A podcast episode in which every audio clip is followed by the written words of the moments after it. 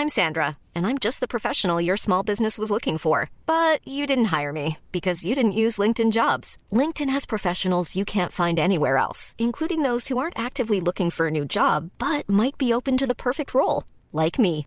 In a given month, over 70% of LinkedIn users don't visit other leading job sites. So if you're not looking on LinkedIn, you'll miss out on great candidates like Sandra. Start hiring professionals like a professional. Post your free job on linkedin.com/people today.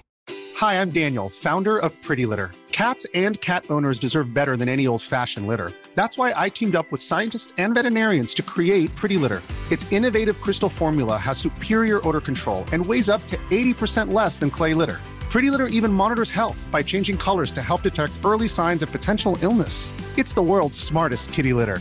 Go to prettylitter.com and use code ACAST for 20% off your first order and a free cat toy. Terms and conditions apply. See site for details. Planning for your next trip? Elevate your travel style with Quince. Quince has all the jet setting essentials you'll want for your next getaway, like European linen, premium luggage options, buttery soft Italian leather bags, and so much more. And is all priced at 50 to 80% less than similar brands. Plus, Quince only works with factories that use safe and ethical manufacturing practices. Pack your bags with high-quality essentials you'll be wearing for vacations to come with Quince. Go to quince.com slash pack for free shipping and 365-day returns.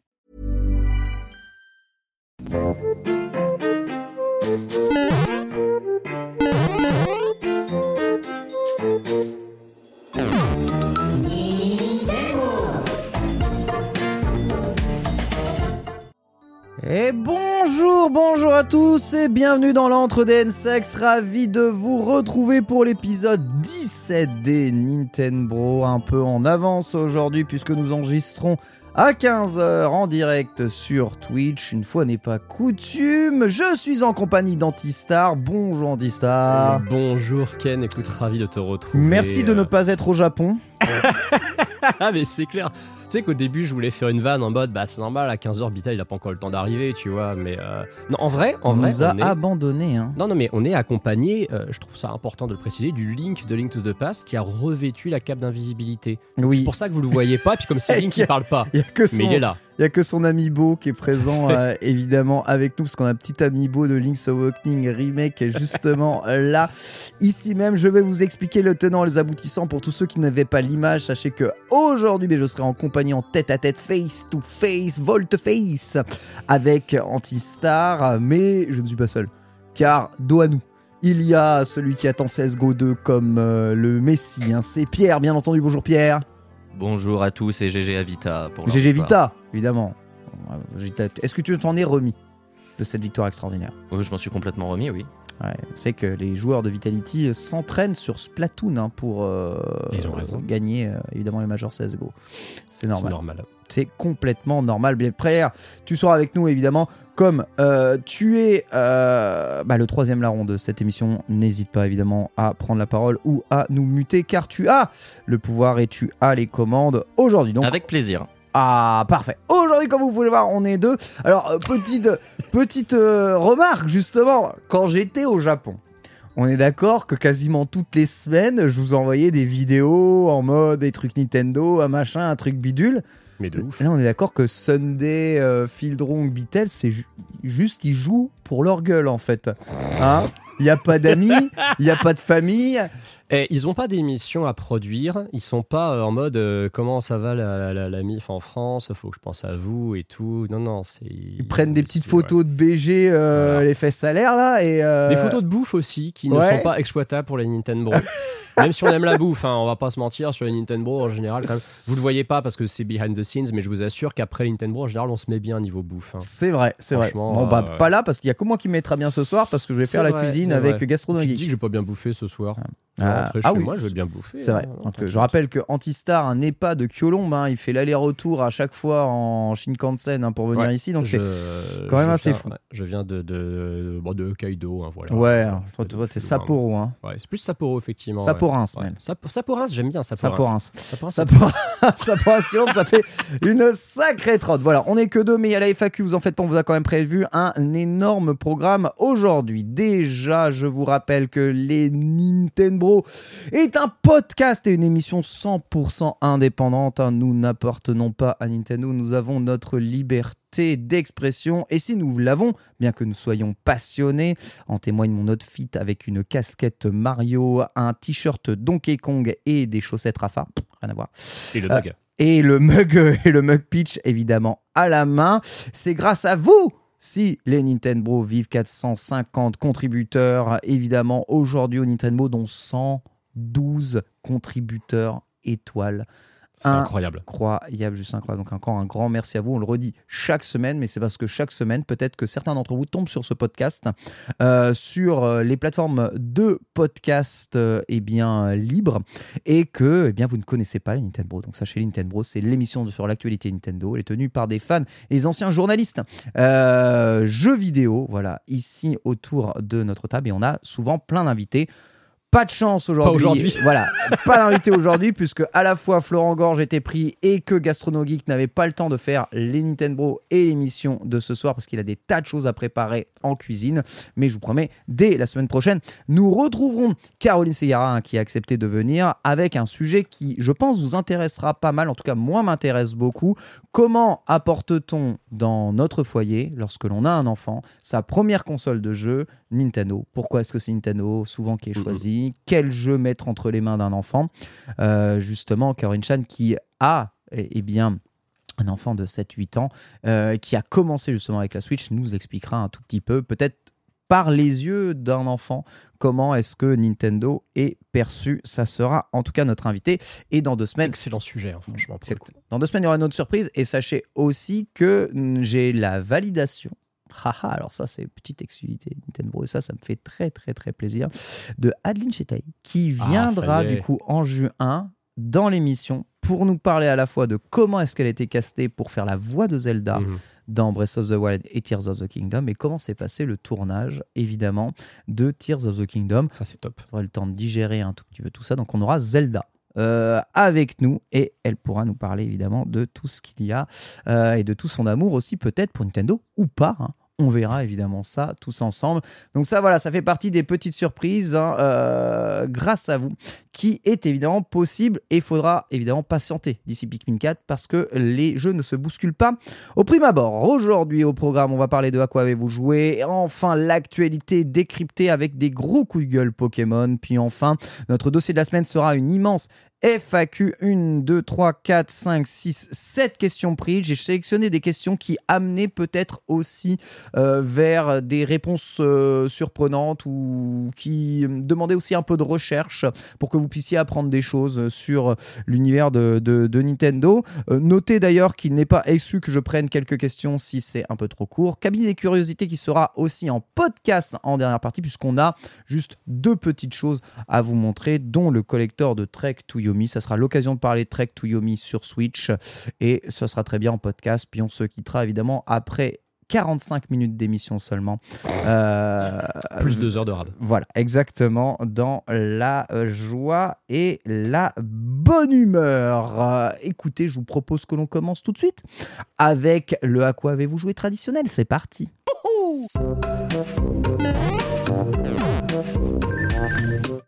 J'ai beaucoup parlé, mon très cher Antistar. Je vais donc laisser le choix, euh, le soin, pardon, de commencer puisque tu as à te faire pardonner. Tout à fait, tout à fait, puisque la semaine dernière, rappelez-vous, je vous avais raconté que je devais jouer à Space Gladiators et que, comme un bouffon, j'avais oublié ma Switch bah, chez moi. J'avais emmené ma pochette sans la Switch, ce qui était quand même assez, euh, assez ridicule.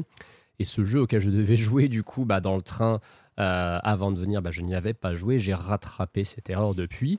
Euh, Space Gladiator, c'est un platformer 2D indépendant avec une mécanique roguelite comme il en existe des tonnes, hein, j'ai envie de te dire. Il en existe un peu trop même. Il en existe un petit peu trop. Alors, vous allez me dire, ça commence bien mal. C'est pas un jeu sur lequel j'ai énormément de choses à vous dire. Cela dit, je peux quand même vous le vendre assez facilement. C'est probablement esthétiquement et dans l'ambiance un des jeux qui ressemble le plus à Hollow Knight auquel je j'ai jamais joué. J'ai eu l'impression visuellement de jouer à un clone de Hollow Knight, même dans Ou la une parodie, non? Presque une parodie, même en termes de, de physique, de feeling de jeu, euh, manette en main, j'avais l'impression de Ah ouais, jouer à un mode de Hollow Knight. Ah oui, j'avoue quand même. Cette fois-ci, c'est un roguelite et en fait, vous êtes dans la peau initialement d'une petite patate qui veut devenir la plus grande patate de l'espace. Ah, mais c'est un peu comme nous, quoi. Ouais, c'est ça. Nous, on est Ah, c'est une patate, aussi. ça Au début, c'est une patate. Ok. Et euh, contrairement à euh, Hollow Knight, qui je rappelle est un Metroidvania, ici il s'agit d'un roguelite. Qu'est-ce qui est un Metroidvania Qu'est-ce qui est un roguelite Nous n'allons pas refaire le débat, sauf si tu en as envie. Non, euh, vous pouvez écouter en revanche l'extraordinaire Nintendo numéro 8, je crois. euh, Je sais plus lequel sur- c'est, mais J'ai ouais. complètement piffé. Mais c'est pour que les gens aient écouté le numéro 8. Pas impossible que ce soit. Ouais, en vrai, en vrai allez écouter le numéro 8. Au Avec un débat extraordinaire sur qu'est-ce qu'un roguelite. euh, Vous savez quoi Écoutez tous les épisodes Qu'est-ce qu'un de Nintendo, Metroidvania Est-ce qu'un- Et est-ce qu'un. Metroidvania est un jeu de plateforme? Alors, un Metroidvania, par définition, est quasiment toujours un platformer, parce que dans les Metroidvania, tu peux sauter. J'ai jamais vu de Metroidvania où tu peux pas sauter. hein. Ouais, si tu me soutenais le contraire Euh, le dernier coup. Donc, Non, euh, je t'avais dit que les Metroid... tu me casses non, les non, pieds, non, non, vraiment. Je t'ai expliqué qu'un platformer est un jeu où tu sautes, mais qu'un platformer a un défilement plus Merci. linéaire. Inversement, le Metroidvania est plus labyrinthique. Le roguelite, quant à lui, n'est pas nécessairement un, un jeu où tu peux sauter. et. Regarde Binding of Isaac. Est-ce que tu peux sauter dans Binding Mais of bien Isaac sûr que oui. Non, mais au début, à la base, tu peux pas sauter dans Binding of Isaac. Tu acquiers des pouvoirs spéciaux qui peuvent te permettre de sauter, mais c'est une vue du dessus comme les vieux Zelda. Est-ce que tu peux sauter dans les vieux Zelda Mais oui Ouais, dans Zelda 2, ok, super. Dans Zelda 2, tu peux sauter. Avec Dans la- Link's Awakening, tu Oui, peux mais parce que tu sauter. utilises un objet, mais ton perso de base, machin, là, il saute pas, il peut pas sauter, il est impotent. Il est avec la plume dans les. Il saute. Enfin, cela dit, impotent, je dis ça, Kratos, il peut pas sauter, il est pas impotent pour autant. hein. Non, et Kratos, il lui faut les bonnes prises pour pouvoir s'accrocher sur ça. les murs. hein, D'ailleurs, tu sais que God of War euh, est un Metroidvania 3D hein, par certains côtés. On va pas parler de ça, le PlayStation Showcase, c'est ce soir. et je rappelle la vraie raison de pourquoi Nintendo s'en organisait plus tôt, c'est parce que tu voulais le regarder ce soir. hein, donc, euh, Mais, mais non, mais alors le mec, il Hein, recharge. tout ça, c'est ta faute. tout sur moi. Sache que si on avait fait l'émission à je l'horaire voulais pas t'affi- normal. je voulais pas t'afficher, mais euh, suite à tes propos sur les platformers, Lesquels? Ah ouais, tout de suite. suite à tes propos sur les platformers, euh, je ne peux plus. Je ne peux plus me retenir. Et bah tu sais quoi? Je vais annoncer ce que j'avais prévu si on avait fait l'émission à l'horaire normal et que t'avais pas été faire la cuisine avec Thibaut. si on avait fini cette émission à 21h, et bah j'aurais pris ton spot pour streamer le PS Showcase vrai, de vrai. ton spot C'est vrai. sur, sur ma chaîne. Voilà. Ah non, ouais, beau. euh, on s'est beaucoup éloigné au final de Space Gladiators. Comme je le disais, voilà, c'est un, un roguelite. C'est mécanique en fait. Ce qui est marrant, c'est que c'est un jeu qui n'est pas euh, révolutionnaire en soi. Il est mignon tout plein, il est chouette à jouer, il est très accessible, très compréhensible. Il est cher. 14,99, un tarif Mm. classique hein, pour un Mm, indé de ce genre. mm, mm. C'est un jeu concrètement, euh, une run se finit assez vite. C'est vraiment euh, du 45-50 minutes, 1 heure. Pour faire le jeu, on m'avait promis environ 10 à 12 heures pour faire les 100%, le Ok. terminer, euh, faire toutes les fins possibles. Ouais. Et euh, c'est surtout un jeu très Nintendo dans l'esprit, dans le sens où il est très simple à appréhender, très compliqué à maîtriser. C'est Ça, le, c'est fam- cool. c'est le fameux euh, easy to master, hard to beat. Ou l'inverse, je me rappelle jamais. Easy to learn. Easy to learn, hard to master. hard Voilà, to c'est ça. master. C'est un petit peu ce- cet état d'esprit-là. Donc, c'est un, un bon petit jeu indé de plus disponible sur, euh, sur Switch. Donc, voilà, petite, petite reco, on va dire euh, un bon petit 3 étoiles et une lune. 3 étoiles et une lune, ce qui est. Ah ouais, c'est une bonne note, Bon, 3 ça, étoiles et un- une lune. C'est le, c'est le 7 de GK, quoi. C'est le 7 de GK, c'est vrai, c'est complètement Voilà. le 7 de GK. Quant à moi, je vous avais dit hein, que semaine après semaine, j'allais vous distiller les jeux exclusifs que j'ai pu euh, tester au Japon, ceux qui ne sont quasiment disponibles qu'au Japon. Et parmi les jeux, et je parle bien de jeux vidéo évidemment que j'ai testé, je vais vous reparler d'un nouveau Mario Kart.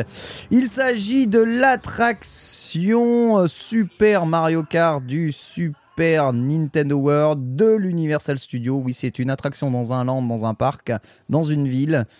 En fait, même sur une île artificielle dans une ville, c'est très particulier. Qui est Et- dans une île, parce que le Japon est une qui île. est dans, qui est dans une île, exactement. voilà. Tout va bien, les, les, tous en briques et vous pouvez voir un tout petit peu ici l'attraction. Donc cette attraction se déroule comment? Vous êtes dans des euh, kartings hein, sur rail et vous devez vous équiper de lunettes de réalité augmentée. hein. Vous parcourez un chemin que vous pouvez euh, dans lequel vous pouvez varier un tout petit peu votre direction avec le volant qui est juste en face de vous. Cela dit, vous êtes 4 par karting, donc il faudra quand même synchroniser un tout petit peu les directions avec vos euh, collègues et du coup se synchroniser. Lorsque vous vous baladez, là c'est le début justement de l'attraction, vous voyez des décors qui sont absolument somptueux, mais vous ne voyez pas que des décors. Comme vous voyez, les décors sont mêlés avec des euh, phases de vidéo et des phases de jeux vidéo. Et sincèrement, c'est extrêmement, extrêmement réussi. Que l'on voit les chambres, que l'on voit les différents stages qui sont à l'intérieur des tuyaux, les cascades, les trompes, l'ensemble du monde de Mario Kart est ultra, ultra bien fait. Par-dessus ça, il y a une surcouche de réalité augmentée qui arrive. Et cette réalité augmentée, elle arrive dans l'ensemble des décors que vous voyez. Vous voyez hein, les décors, la telle couleur. putain, l'attraction, elle est carrément mieux comme ça, c'est abusé. Que, on voit les images juste des décors. Et c'est ça, en fait, euh, tout le truc, c'est que les décors sont juste ouf. Il n'y a pas une énorme sensation de vitesse, mais c'est un peu. Oh, ça a l'air d'aller plus vite que le sans cc de MK8. Hein. Ouais, c'est vrai, euh, c'est vrai aussi. Mais en vrai, juste ça t'amène vers des endroits et ce qui donne la sensation de vitesse, c'est les cartes en réalité augmentée qui mm. passent autour de toi. Et ces cartes-là, il faut pouvoir les viser. Donc tu récupères en regardant aux bons endroits des objets, les objets se stackent, tu récupères des carapaces, et ensuite après il faut regarder les autres euh, cartes que tu vois en réalité augmentée pour leur tirer dessus. Pour leur tirer dessus, tu appuies sur deux boutons sur ton, euh, euh, comment volant. Sincèrement, je sais pas comment ils font, hein, mais c'est ultra bien fait. Quand je dis que c'est ultra bien fait, c'est vraiment où ton regard se pose, la carapace va. Où ton regard se pose, hein, c'est pas t'as pas à bouger la tête. Tu regardes le, les, cartes passées en réalité augmentée, t'appuies sur tirer, la carapace va là où tu regardes. C'est vraiment assez ouf. Comment est-ce que c'est fait et euh, comment est-ce que ça, ça se passe? Avec plein de petits détails ultra cachés, il y a énormément de rejouabilité, il y a des faux shortcuts, il y a des euh, personnages que lorsque tu les tapes, ça fait plus de pièces et à la fin on compte donc le nombre de pièces que tu as dans le jeu. On traverse plusieurs décors de plusieurs niveaux de Mario Kart. Comme vous voyez, dire, c'est une espèce de compile un peu des différences de Exactement, c'est comme si tu faisais une coupe un peu. Et à la fin, tu termines avec le château de Bowser. Là, la phase où tu es dans le, ah, les nuages, euh, c'est notre moment préféré. Vraiment, elle est juste insane. Le problème de cette attraction, c'est qu'il y a un jeu dedans, en fait. Et voyez ce que vous voyez là? En fait, je me rends compte maintenant. En fait, c'est trop bien fait. Et tu ne peux profiter de rien parce qu'au milieu de tout ça, tu as un jeu en réalité augmentée avec des kartings qui te passent devant quasiment tout le temps. Tu es tout le temps en train de tourner la tête pour chercher les kartings, pour pouvoir scorer, pour pouvoir faire l'attraction. Est-ce que tu peux faire l'attraction sans y jouer? Est-ce que tu peux en profiter quand même? Bah tu bah ouais, tu retires ton casque et tu fais comme le mec qui fait là avec la GoPro. Hein. Ouais. Et, euh, le truc, c'est que bon, tu participes pas au jeu vidéo. Moi, je vous parle mhm. évidemment du, du jeu qu'il y a dedans. Ce qui est très étrange, c'est que les décors sont ultra bien faits. D'accord? Le jeu vidéo, il marche bien. Par contre, les deux ensemble, c'est pas bien. Les deux ensemble, en fait, c'est pas bien. J'ai été vraiment déçu de, cet amalgame de, de, choses qui mériterait peut-être que je le refasse une seconde fois, mais globalement, trop d'informations t'arrivent dans la tête, t'es trop perturbé à tourner la tête pour essayer de tirer sur les cartes, puis ensuite tu vois du décor, tu t'y arrêtes, mais les cartes te passent devant, donc tu tournes la tête. Et en fait, tu sais jamais trop où donner de la tête. Et là, tu finis avec la Rainbow Road. Cette, cette phase, elle est incroyable, vraiment. Et franchement, elle est carrément mieux sans avoir les lunettes de réalité augmentée. C'est abusé. Et je me rends compte de tout ce qu'il y a d'affiché dans des écrans et tout ce qui était en réalité augmentée. C'est ouf à quel point ça se ça coïncide vachement bien. Hein. C'est marrant ce que tu décris parce que tu vois, euh, moi, tout ce qui est euh, réalité augmentée, euh, c'est pas une technologie qui m'attire plus que ça. Bon, contrairement à la VR, au moins, même avec mes yeux flingués, je pense que je peux en profiter. Et je me demande si cette attraction, moi, j'aurais pas justement envie de la vivre comme un, un petit train, euh, en fait, où je regarde tout ce qui se passe, mais je me tape complètement de l'attraction. Franchement, en fait, c'est trop. Ça s'arrête trop souvent, tu vois. On sent que c'est fait pour, euh, pour qu'il y ait un film euh, un peu au-dessus. Un peu comme si vous avez fait l'attraction Ratatouille à Disneyland Paris. C'est un, peu la, un peu la même chose. Ça s'arrête souvent parce que tu as des phases de 3D mmh. impressionnantes dedans. Bah là, c'est là. C'est pas une attraction où tu ressens la vitesse. Donc, c'est pas une attraction Mario Kart où tu ressens la vitesse. Oui, c'est pas un grand 8, quoi. C'est ça. Ils ont vraiment voulu faire un jeu vidéo parce que c'est Nintendo et c'est un jeu vidéo. Et c'est vrai qu'en tant que jeu vidéo, le jeu vidéo, il est assez intéressant. Le truc, c'est qu'ils pouvaient pas s'empêcher de faire des décors oufissimes. et quand tu es fan de, de, de, l'attraction, eh bien, je trouve qu'il est largement mieux en fait de regarder les décors. Et j'étais un peu dégoûté que les deux s'en mêlent les uns avec les autres. Euh, c'est quasiment tout le temps le ressenti que j'ai eu et que qu'on me donne aussi quand on fait l'attraction. Tu vois, c'est vraiment c'est trop brouillon. Il y a trop de trucs en fait. alors tu vois, quand je vois ça, je me fais quand même une réflexion. Alors je me la suis de moins en moins faite à la fin parce que j'ai vraiment effectivement une impression de cette grosse compile comme une, une coupe entière effectivement. Mais est-ce que tu as des parties qui sont un tout petit peu inédites, qui ressemblent à rien qu'on ait vu dans un autre circuit Mario Non, que... non, non, c'est que de l'hommage. C'est que de l'hommage. Parce que tu vois, la question que m'était posée, c'est est-ce qu'ils n'auraient pas pu reproduire le tracé de cette attraction dans un des circuits DLC de Mario Kart 8 Ah, c'est possible, mais en fait, l'idée, l'idée d'ailleurs de, de, circuits qui traversent plusieurs euh, hmm. biomes différents, ça c'est vrai que ça pourrait être intéressant euh, peut-être pour les prochains pour les prochains Mario Kart. Quoi qu'il arrive, là, on est voilà, voilà, vous voyez en réalité augmentée euh, avec les images ici ce que ça donne. Et en fait, tu vois, tu as plein de trucs qui t'arrivent à la tronche tout le temps, tout le temps, tout le temps, tout le temps, tout le temps, tout le temps, tout le temps. Et, et globalement, tu vois, ça te masque littéralement mhm. tout ça. Tu vois, le Bowser quand il arrive et qu'il tape, en fait, t'as as des carapaces qui sont envoyées, des cartes qui te passent devant, tu vois rien. Regarde, bah, là c'est. Enfin, clair, c'est un Si vous écoutez le euh. podcast, euh, vous ne voyez pas, mais tous ceux qui l'ont en vidéo voient exactement ce que je veux dire. C'est trop le foutoir c'est trop le foutoir. C'est bizarre parce que autant en tant que jeu vidéo, je trouve que c'est super bien fait. En tant que décor et graphisme, c'est super bien fait. L'attraction marche bien et la file d'attente est incroyable, gavé de références. T'es vraiment dans le château de Bowser et il prépare euh, des armes pour te tuer à Mario Kart, tu vois. C'est trop trop bien fait. Autant, euh, bah ça casse un peu les pieds que les deux sont en même temps. Donc euh, je sais pas. moi je suis pas contre qu'il y ait justement des jeux vidéo inédits dans, dans ça. Je pense pas qu'il faut l'intégrer spécialement dans un coaster à mon avis, euh, l'idée d'avoir un jeu vidéo en réalité augmentée, euh, mais fixe, où justement tu as tout, un mélange jeu vidéo et de la réalité augmentée un peu au milieu, aurait été plus malin que de mettre un coaster qui bouge mmh. et de mettre tout ça. Faut, faut peut-être choisir les deux. L'idée d'une attraction Mario Kart où tu sais, as une sensation de, de jet sur le côté avec les drifts comme ça, pas spécialement quelque chose euh, d'intense, mais où tu peux ressentir un peu le vol et tout, ça serait, ça serait vraiment bien. En tout cas, bon, là, dans l'espace qu'ils avaient, c'est peut-être le mieux qu'ils ont pu faire. C'est marrant parce que tu l'as cité justement dans À quoi avez-vous joué Et je me rends compte d'un truc, c'est qu'on dit toujours, ouais, Mario Kart 8, il euh, bah, n'y euh, a rien depuis. Et quand on y réfléchit depuis Mario Kart 8, on va pas compter Mario Kart 8 Deluxe, mais tu as eu Mario Kart Tour, tu as eu mm. Mario Kart Home Circuit, tu as eu Mario Kart Arcade DX. Tout à fait. Et tu as eu ça finalement. C'est juste que l'offre Mario Kart, elle s'est diversifiée au-delà du simple écosystème console de jeu. C'est exactement ça. Et quand c'était sur console de jeu, on a eu des espèces d'alternatives avec Mario Kart euh, Live Home Circuit, mais qui est quand même euh, ce qu'on a de presque plus éloigné d'un jeu vidéo traditionnel finalement.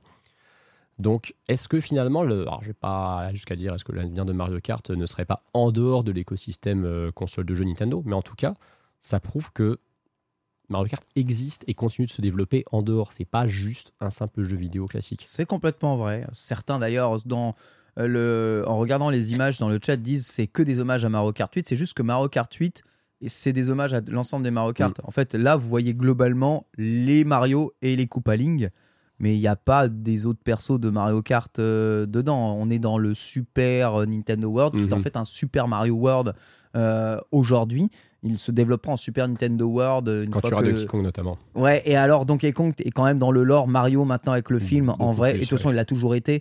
Mais euh, je pense qu'il sera. Au grand dame de Microsoft. Exactement, exactement. Ils pensaient le racheter quand ils ont racheté Ah oui, bah c'est perdu. Hein. Donkey mmh. Kong, ça appartient évidemment à Nintendo. Ça le sera quand il y aura euh, Zelda.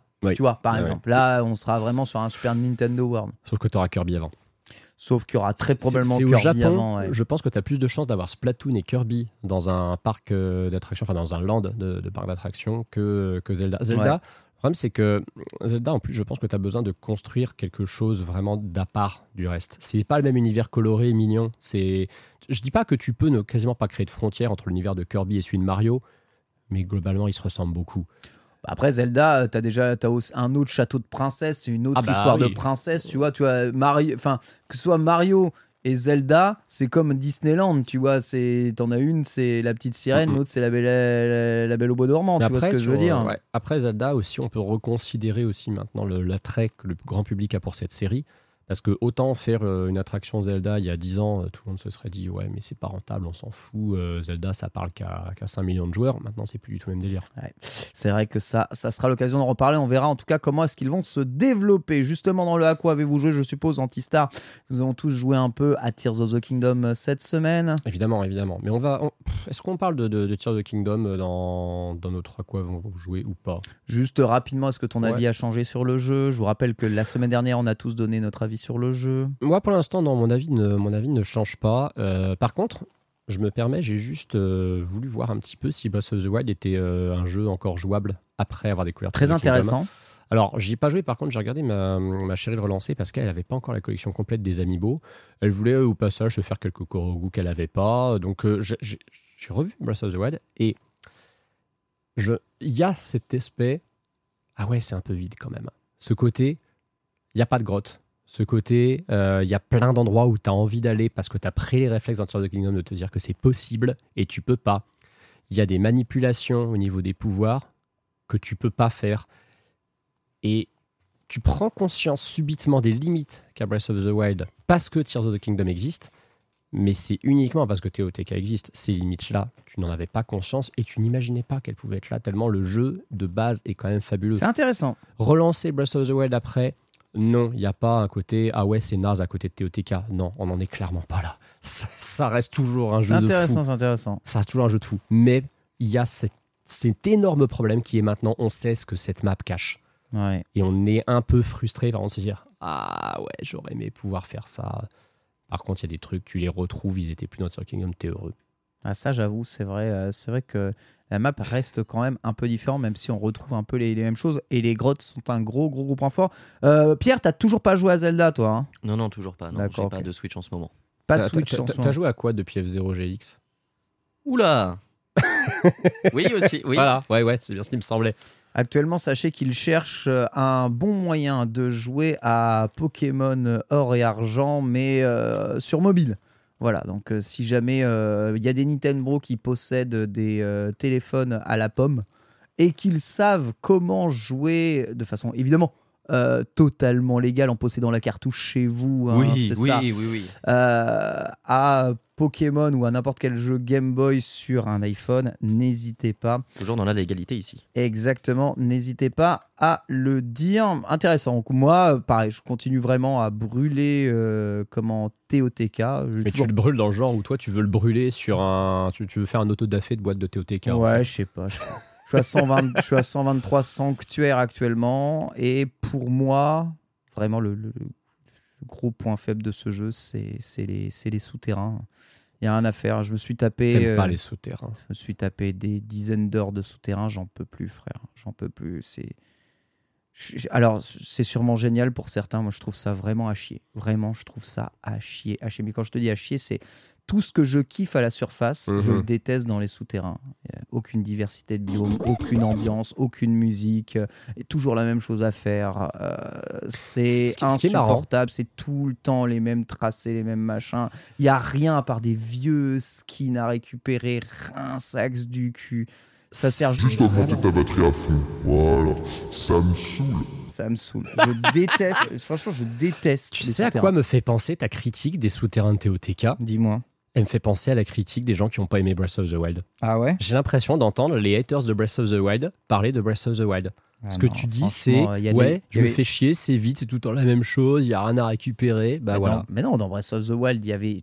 Oui, mais les, les gens qui n'aiment pas Breath of the Wild, c'est ce qu'ils ressentent dans des- Breath of the Wild. Il y a des trucs, il y a des sanctuaires, il y a des Korogu, il y a au moins un peu de trucs. Dans le sous-sol, il y a rien, il y a rien, rien, rien, rien. Heureusement qu'il y a Rachid Koga qui est là.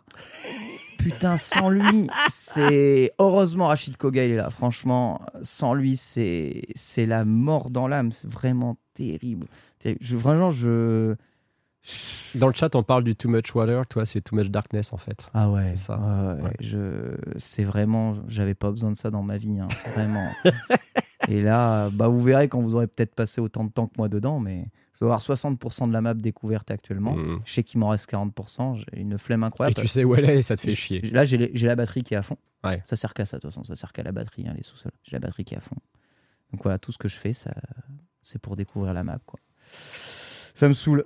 ça, ça, ça me saoule. Mais. euh, Ah, donc du coup, Tears of the Kingdom, c'est un jeu où au final, quand tu l'auras vraiment torché, tu seras divisé dessus.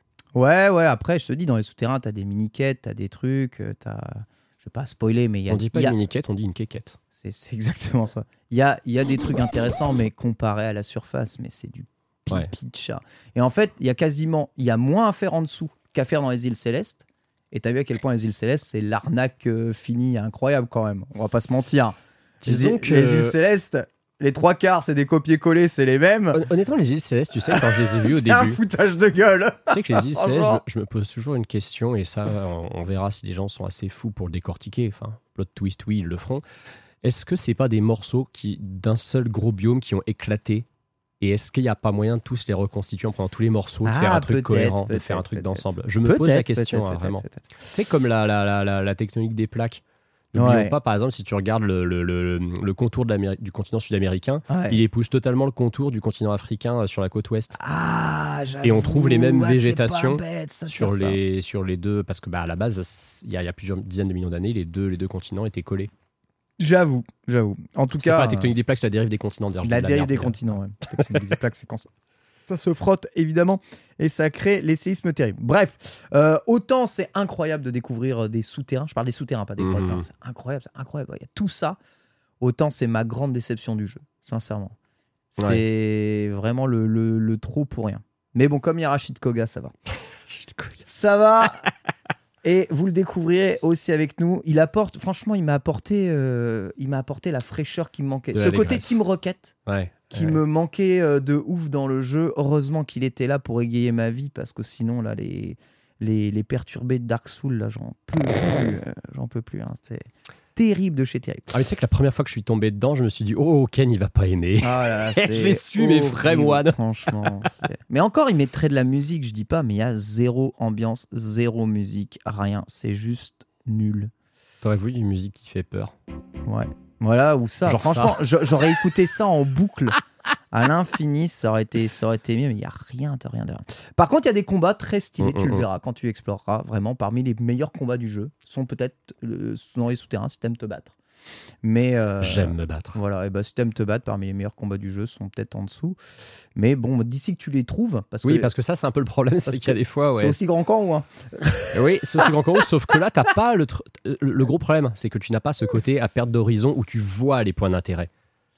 C'est la- c'est l'anti Breath of the Wild en fait, ce, ce- ce sous-sol finalement. Ouais, Parce que ta curiosité n'est pas du tout attisée de la même façon. c'est ça. C'est ça, c'est ça. Les gens disent j'ai joué sans le son. Ouais, enfin, s'il y a une musique, c'est tout le temps la même. Arrêtez. Il y a une musique, c'est tout le temps la même. Écoutez, elle Ken est la, il n'a pas la sensibilité musicale requise pour apprécier euh, les musiques des souterrains. Arrêtez, moi j'étais le premier à défendre l'OSC de Breath of the Wild quand on disait qu'il n'y avait, pas de- il y avait pas de musique. Je fais, vous êtes malade ou quoi? La musique, elle est extraordinaire. Euh, dans les souterrains, c'est juste de la merde. Franchement, c'est de la merde. Je- vraiment, je le dis, hein, je- on est là, hein, c'est un podcast indé. Euh, je trouve que c'est de la merde. vraiment, vraiment. Bah, moi, et je- et je- il je- m'en reste 40% à faire et j'ai envie de me foutre en l'air. Mais je vais le faire. Ah non, non, te fous pas en l'air Non, pas foutre en l'air. Non, mais tu dis, je vais le faire. Je vais le faire parce que ça localise les sanctuaires, euh, donc euh, je vais le faire. Mais c'est tout. Ça rend fou. Bref, on en reparlera quand tout le monde aura terminé le jeu, évidemment. Je sais que ça doit diviser. Euh, mais c'est ce qui fait quand même. euh, toute façon, c'est des trucs en plus, hein, pas vraiment obligatoire. Mais ça me laisse un petit goût amer. hein.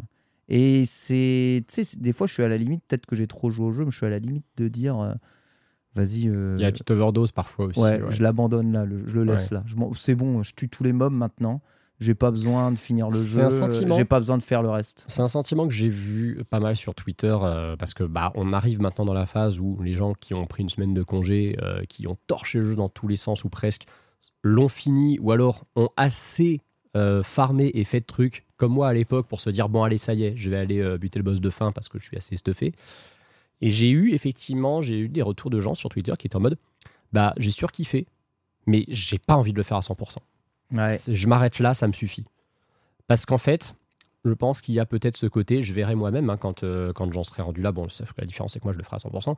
Mais je pense qu'il y a ce côté, Si tu t'es fait avoir entre guillemets une fois par les 100% de Breath of the Wild, tu te feras pas avoir une deuxième fois par les 100% de Tears of the Kingdom. Ouais. Surtout quand tu débloques ton sixième euh, couleur alternative du costume de Link original, je dois bien t'avouer que. Ah, ça il y a un, casse un mec, il y, a un couilles, skin- hein. il y a un skin original qu'on n'avait pas vu venir quand même. c'est vraiment le skin du guac celui-là, Ah, franchement. c'est- Il est tellement cringe. Allez, on va passer à l'actualité de la semaine. C'est parti. Je rappelle tout de même que euh, Tears of the Kingdom est un jeu exceptionnel et que je l'adore. C'est juste cette partie-là que je n'aime pas trop. Et je tiens à vous préciser si vous avez la même sensibilité que moi. Actu, let's go.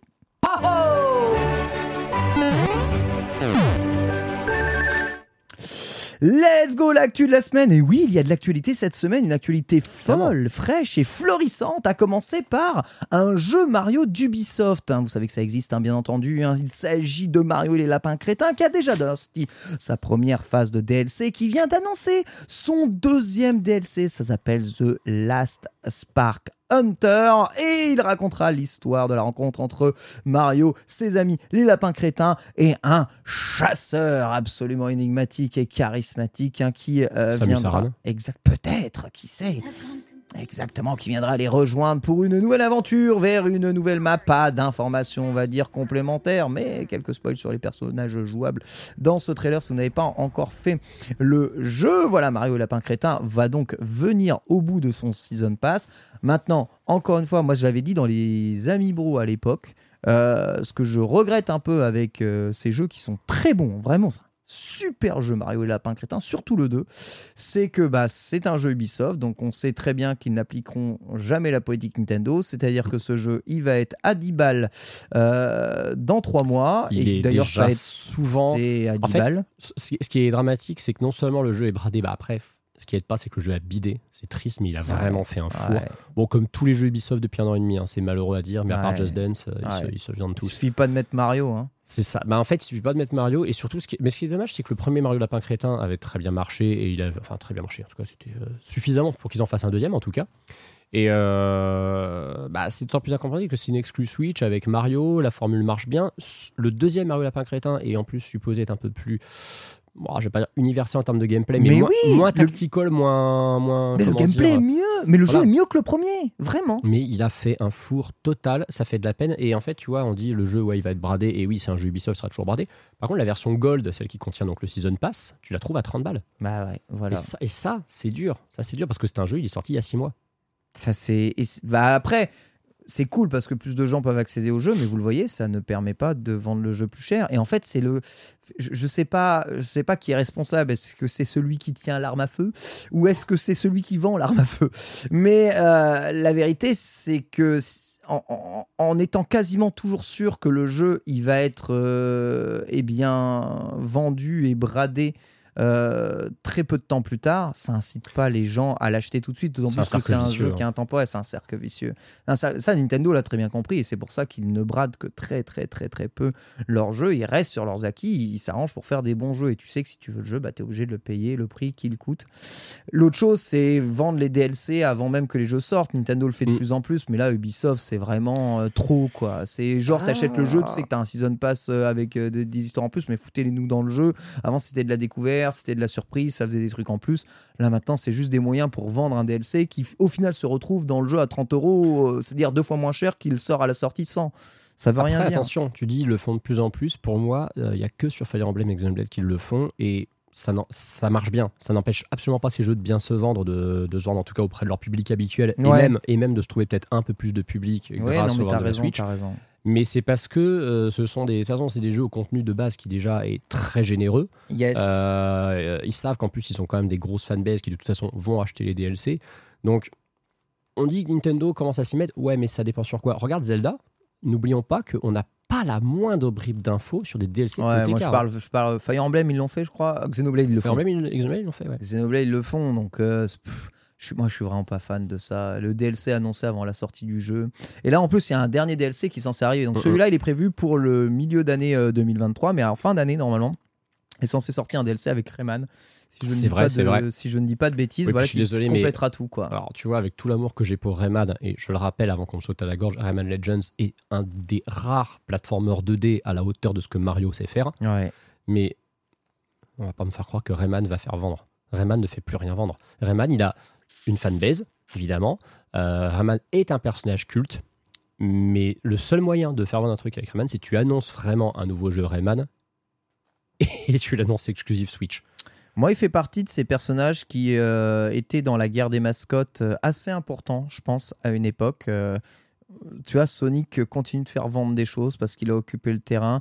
En fait, Sonic, vraiment... ça reste un miracle quand même qu'il existe toujours. Après, parce que... ce qui- moi, ce qui me trouve assez ouf, c'est qu'aujourd'hui, euh, Ubisoft s'en sort vraiment beaucoup, justement, grâce aux lapins crétins et à ses mascottes, Mhm. qui sont des produits dérivés partout. Ça marche bien, hein, les lapins crétins un peu partout. Rayman, c'était une autre mascotte qu'ils avaient, qu'ils n'ont pas su mettre en avant. Ils auraient pu développer pas mal de mascottes aussi dans leur univers de Beyond Good and Evil. À la base, ils ont fait des, des jeux certes très bons, mais qui manquaient un peu d'âme et un peu de représentation euh, mascotique. Tu De vois toute façon, on sait ce qui a tué Rayman, c'est les lapins crétins. Ils ont fait un jeu qui était censé être Rayman 4, qui s'est transformé en Rayman contre les lapins Oui, crétins. c'est Eux, vrai. ils sont devenus une mascotte. Et depuis, la mascotte d'Ubisoft, c'est lapin crétin.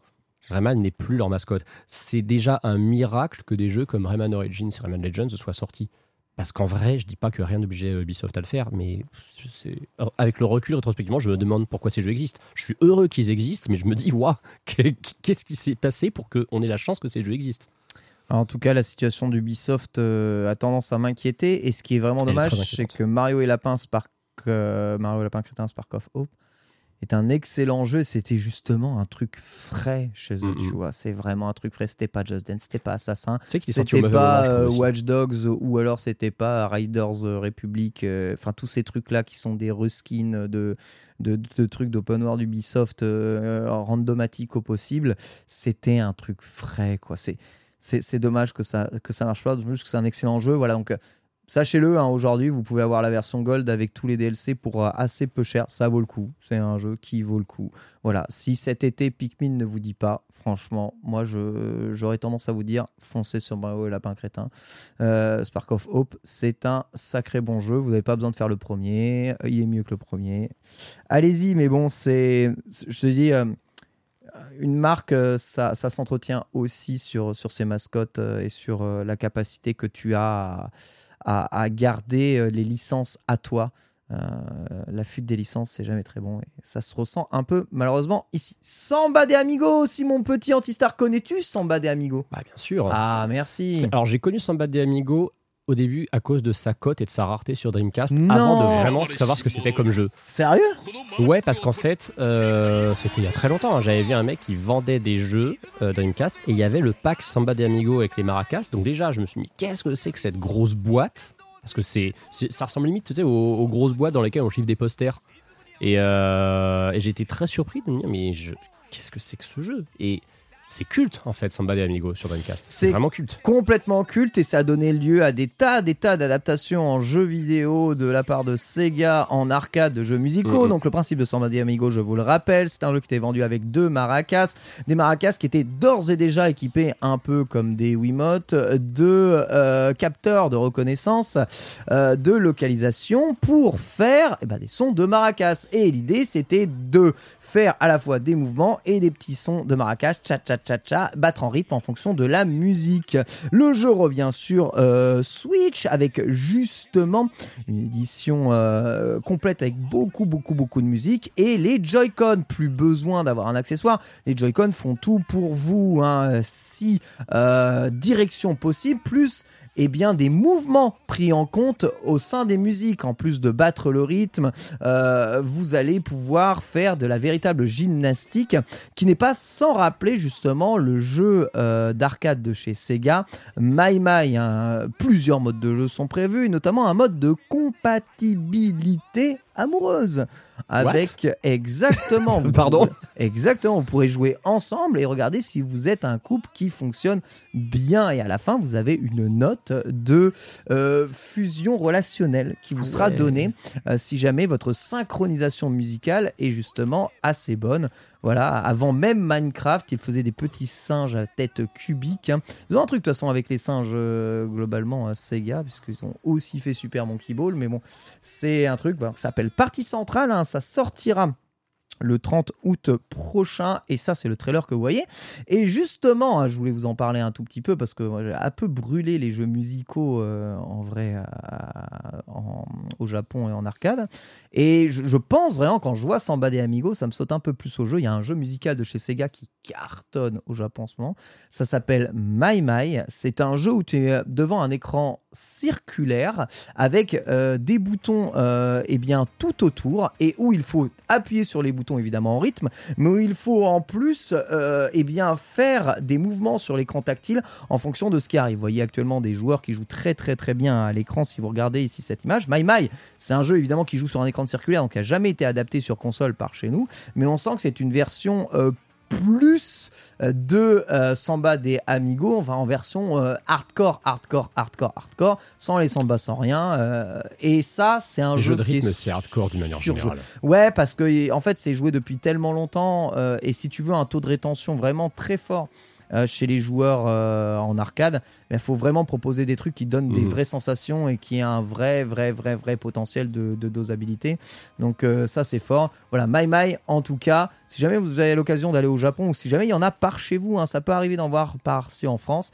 C'est des jeux aujourd'hui qui sont connectés, c'est bien Sega qui fait ça. Et On nous dit dans le chat qu'on arrive à en trouver des bornes en France. on peut, oui, c'est vrai, on peut. L'avantage au Japon, c'est qu'elles sont directement connectées à Internet et donc les mises à jour se font euh, automatiquement et tu as les derniers titres qui sont dedans. Donc à chaque fois que tu as des épisodes d'animés qui marchent bien, tu as les musiques des animés qui sont directement dedans, elles sont ajoutées, etc. etc., etc.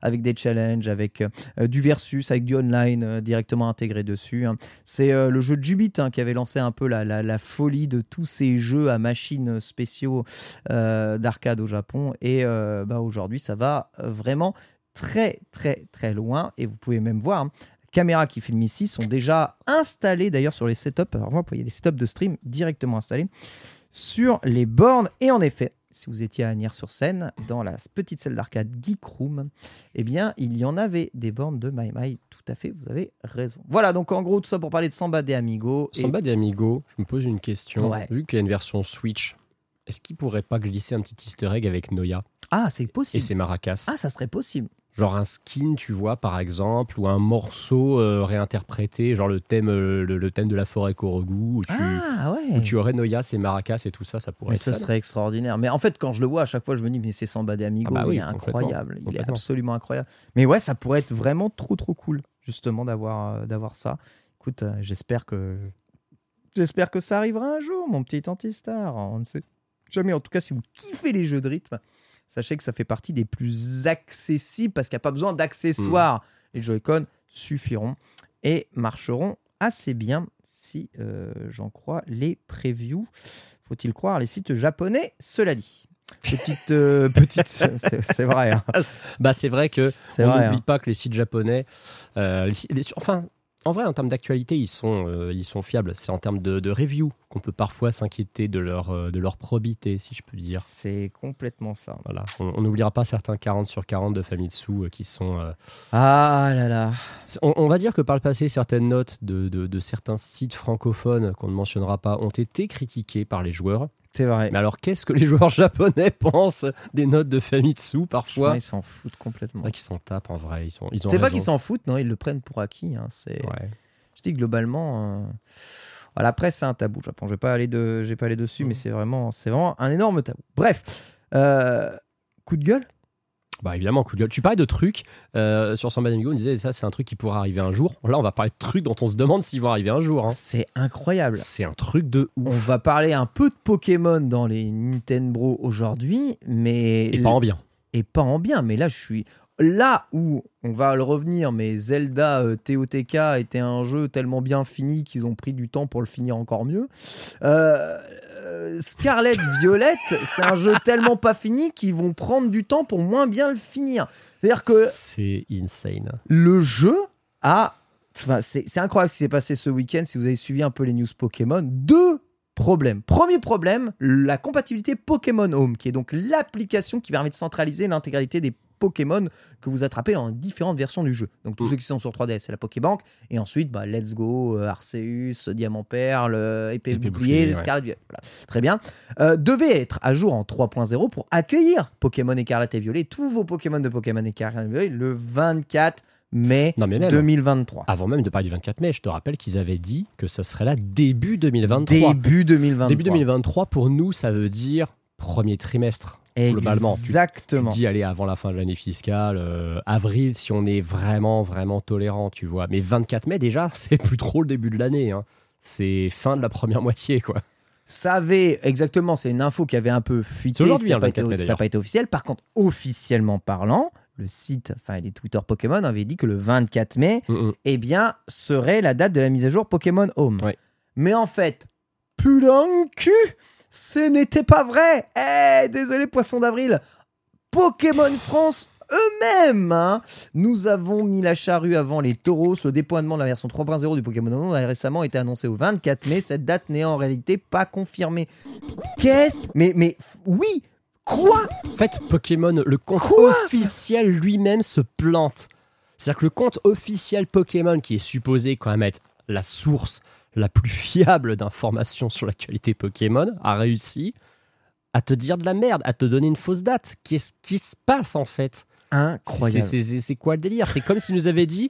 Non mais imagine, ils nous disent euh, Pokémon Scarlet sortira le 10 novembre, et puis le 15 novembre ils disent alors en fait on s'est planté, on sait pas quand il sort. Excuse-moi, mais c'est. Enfin voilà, ouais, non mais c'est ça, c'est une grosse blague, mais elle est pas drôle. Elle est pas drôle du tout. Parce que Pokémon Home, la compatibilité Pokémon Home de la 9G, tout le monde l'attend. Tout le monde n'attend que ça. Et ça fait. C'est Le incroyable. jeu il est sorti il y a 6 mois, Scarlet Violet. Ok, il est, pas- ok, il est pas fini, ok, il est moche, mais ça fait 6 mois qu'il est sorti. Ça fait 6 mois que les Pokémon de Scarlet Violet, on peut pas les envoyer sur Pokémon Home. C'est quoi cette Euh, merde sin- sincèrement, je ne comprends pas ce qui s'est passé avec, euh, avec cette histoire. Ça me rend un peu euh, dubitatif, d'accord Mais bon, voilà. Donc, normalement, ça devrait pas tarder à arriver, mais pas, pas, de- pas de date. hein. Enfin, super. pas de date. Hein. Notez que c'était censé arriver pour début avril. Ils avaient dit printemps, début printemps. Euh, voilà, on est fin mai, il n'y a rien. Ah ouais, Euh, mais voilà, moi j'ai plus confiance en Pokémon, c'est fini, j'arrête non mais là, là, il patauge complètement, mais c'est même pas ça. Donc attends, je, je vais quand même vous annoncer parce que cette mise à jour Pokémon Home, elle annonce quand même du très très lourd. Donc non seulement vous pourrez avoir toutes les versions de Mordudor, mais surtout, ce qu'elle va vraiment permettre, c'est d'afficher les résumés exactement comme vous aviez dans la Pokébank. Elle va vous permettre de récupérer vos trois starters avec les euh, talents cachés. Bon, ça c'est des petits bonus. Mais surtout, ce qu'elle va permettre de faire maintenant, c'est de réapprendre n'importe quelle capacité à tes Pokémon via le Pokémon Home. C'est-à-dire que tu peux un tout petit peu mettre, enfin, on va dire, faire ton Pokémon, c'est pas complet, complet, mais faire ton Pokémon avec les attaques que tu veux pour l'envoyer dans ton jeu, euh, dans le Pokémon Home. Donc, dans le Pokémon Home, tu modifies les capacités, ensuite tu envoies dans le jeu. Bon, c'est pas encore modifier les EV, les IV, les machins, les trucs. Bon, c'est pas encore Pokémon euh, comment euh, Showdown, mais on a quand même déjà des, des progrès. Donc ça, c'était, ça allait être vraiment bien. Le truc, c'est qu'on ne sait absolument pas euh, de toute façon quand est-ce que ça va arriver et qu'on ronge un tout petit peu nos freins, alors que les, images officielles hein, de Nintendo que l'on peut voir hein, sur Pokébip montrent déjà tous les Pokémon de la 9 génération dans le Pokémon Home. Donc euh, je ne sais pas ce qu'ils foutent. Euh, je ne comprends pas. Voilà. C'est incompréhensible. L'autre chose d'incompréhensible, je ne sais pas si tu as suivi ce week-end, mais incroyable, absolument incroyable. Donc il y avait trois raids spéciaux prévus ce week-end. C'est euh, à l'époque où tout le monde joue à TOTK. Oui. Voilà. Donc moi, je joue à TOTK et je me dis, euh, bon, j'en ai marre des souterrains, ça me, ça me casse les pieds, je vais aller me faire un peu de Pokémon, tu vois. Je lance Pokémon, je lance Il est pas shiny vendredi et je me dis, tiens, il y a plein d'épiques. C'est toutes les deux semaines, ils remettent un raid euh, que si jamais tu l'as raté. Plein d'épiques, j'étais au Japon, euh, Mhm. je pouvais pas le prendre, j'y vais, j'arrive. J'arrive, je lance mon jeu, je me connecte en, ligne- en ligne, et là, je vois aucun raid. Il était censé y avoir Fort Ivoire, euh, Route Fer et plein d'épiques, et je vois aucun raid. Je fais aucun raid, je demande à mon chat, je fais, mais il se passe quoi? Et le chat me sort lunaire. Ouais, les raids étaient buggés, du coup, ils les ont supprimés et reportés à une date ultérieure. Donc, pendant les raids, les raids, alors je suis allé regarder, les raids, les Oh, raids faisaient friser la console. Tu lançais le raid, écran noir. Oh là là là là Et tu ne sortais à rien, tu étais obligé de fermer, de shutdown de ton jeu. Des... C'est pas le premier raid qu'ils font. Ils en ont fait une Ah oui. tétrachier de raids, d'accord? Alors ça marchait plus ou moins bien, mais là ça faisait friser le jeu. Qu'est-ce qui s'est passé? Qu'est-ce qui s'est passé chez Game On, on a, on a eu l'explication ou pas Et ils ont retiré, ils ont dit on remettra ça plus tard. Mais plus tard quand Le Pokémon Home qui disparaît alors qu'il est censé sortir aujourd'hui, alors on enregistre cette émission, c'est n'importe quoi. Et ils sont censés, on rappelle quand même Game Freak, bosser sur un projet on pense d'envergure triple A qui n'est pas destination de la Switch Ouais. avec Private Division, le fameux Project Bloom. Mm. Il y a quand même un truc qui va pas. Alors moi, je pense, qu'ils sont dépassés par les événements entre, entre la préparation des DLC et le fait qu'il faille quand même faire un suivi hebdomadaire de leur jeu parce que à un moment donné, ça ne va pas se faire en 3 secondes de, de juste ajouter des raids et Non. des trucs. Donc, euh, c'est c'est des choses qui sont chiantes de faire du game as service, tu vois. Le côté game as service plus le côté on prépare le reste, ils n'y arrivent pas. Ils n'y arrivent pas. Faut, faut, faut aider ces gens-là. Il faut vraiment aider ces gens-là, j'en peux plus parce que ça devient désagréable en tant que joueur et surtout quand tu quand es fan de Pokémon, ça devient désagréable. Et puis on rappelle que les DLC sortent plus tard dans l'année calendaire que ceux qu'on avait eu Oui. pour épée bouclier, ce Oui. qui montre quand même que il y a une prise de conscience du problème chez Game, chez Game Freak, chez Pokémon Company même. Euh, mais cette prise de conscience, ça a l'air quand même encore un petit peu insuffisante. hein. On avait vu euh, Nintendo lors du bilan euh, le nombre de- de- de- d'employés qui était en hausse. On peut pas dire que chez Game Freak ce soit le cas. hein. Et oui, ils ont monté par rapport à ce qu'il y avait sur 3DS, super. Mais il faudrait, me- il faudrait limite franchement, il faudrait doubler les effectifs chez Game Freak. C'est ça, c'est ça. Il faudrait, en vrai, il faudrait que ce soit absorbé par Nintendo. C'est tout. Point final. Qui collabore avec d'autres studios. On, on voit bien ce que faut- Nintendo faut fait avec aller- Monolith. Ouais, je sais. Ils ont un rêve d'indépendance, Game Freak, et un rêve de sortir de Nintendo. La vérité, c'est qu'il faut racheter ça et il faut racheter ce un studio. moment, Et il faut tout refaire. Faut, Pokémon, il faut tout le refaire en interne parce que. Alors, je sais que Pokémon, t'auras pas tout Pokémon, mais au moins le studio Game Freak. euh, Le problème, c'est que comme ça se vend à chaque fois encore un peu plus, bah Pokémon Company s'en branle. Ce qu'il faudrait, en fait, le seul truc qui ferait, euh, comment dire, reconsidérer la situation à The Pokémon Company, parce que c'est The Pokémon Company hein, qui augmentera les effectifs de Game Freak, Ouais. c'est pas Nintendo, Non. c'est si un jeu Pokémon bide. Et le problème, c'est que la seule fois où il y a eu un entre guillemets relative d'un jeu Pokémon, c'était euh, Diamant écarlate, Perle scintillante. Mais comme c'était un remake 4G et que juste après, t'as Arceus qui lui s'est très bien vendu, et qu'en plus, c'était pas Game Freak qui bossait dessus, bah, ils Et que c'était un jeu de commande qui leur a presque rien coûté. Voilà, ils s'en branlent. Ils se disent, bah écoutez, il a, pas, il, il a, il a pas super bien marché, mais on s'en fout, on a quand même fait 12 millions avec. Après, le jeu, est, le, jeu, le jeu est très bien. C'est pour ça que ça me, ça me rend fou euh, là-dessus. Et franchement, Nintendo devrait faire. Tu parles de quoi De Card Violet de ou- Carrot ouais. Violet. Moi, j'adore Carrot Violet. Ah, mais j'ai passé un super moment dessus aussi. hein. Le problème, c'est que ça, on tient à des features online. Et je vous rappelle qu'aujourd'hui, on paie pour ça. Oui, c'est vrai. C'est vrai qu'on paye, paie pour pour ça. Et maintenant, Le- on paye même plus cher qu'avant si on a pris l'abonnement plus. Et on paie plus cher qu'avant. Le Pokémon Home, c'est quelque chose de payant. C'est vrai. D'accord Donc, avoir. Moi, je paie pour le Pokémon Home. Je suis désolé. Avoir euh, des mises à jour qui se passent pas comme il faut, machin. Un service qui est assez médiocre. hein. Je suis désolé, le Mm. Pokémon Home, comparé à ce qu'on est capable de faire aujourd'hui, c'est médiocre. Euh, je- on est en droit de gueuler parce qu'on paie. Et puis, c'est pas japonais quand même, cette, euh, cette politique de la, de la médiocrité comme ça. Normalement, c'est censé Mm. les emmerder. Ils sont, ils sont supposés proposer à leur clientèle un, un service digne de ce nom, que le client soit satisfait. Exactement. C'est pas dans, c'est pas dans la mentalité japonaise de chier sur le client comme ça. C'est ça. Alors, c'est dans la mentalité un peu de parents de Pokémon Company, parce que pour avoir mangé euh, au Ça Japon aussi. au Pokémon Mini Café, Ah ouais? je te prie de croire que la gaufre Pikachu à 12 euros, Ouais. donc, Elle est dégueulasse. euh, c'est le truc le plus immonde que j'ai jamais mangé de Ah ouais? toute ma vie. Une Ah gaufre, mais sacasse avec un vieux sucre glacé jaune Oh non. immonde et surtout 12 euros une gaufre. Bah ouais, en plus. Genre, jamais ça n'existe au Japon. Genre, au Japon, c'est un bal, euh, tu vois, ces trucs-là. C'est vraiment juste pour prendre ta photo. Alors, t'es très bien servi. Hein. Euh, Laurent, et le décor est magnifique. Ouais, tu payes pour le service, mais pas pour la qualité de la bouffe. Quoi. La bouffe est une honte Oh intersidérale, une honte, mais d'un niveau légendaire. hein. Je pense que même si un enfant de 5 ans il chiait dans un gaufrier, il arriverait à faire mieux que ce, que, que ce qui Merci beaucoup. C'est pas possible. C'est ce pas possible. point-là, c'est chaud. C'est chaud de chez chaud. Franchement, Oh, j'ai jamais mangé un truc pareil. C'était vraiment histoire de prendre ma photo. Mais honteux. Et enfin, faut. Je sais pas. Il y a un moment, faut stopper ça. Bon, là, euh, donc là, Pokémon, pour le moment, c'est la sauce. J'espère vraiment qu'il va y avoir des coups de balai qui vont être passés pour que ça soit mieux. Mais, mais voilà, ou ouais, exactement, ou un peu mieux. Mais là, euh, moi, j'ai toujours pas, j'ai toujours pas du coup.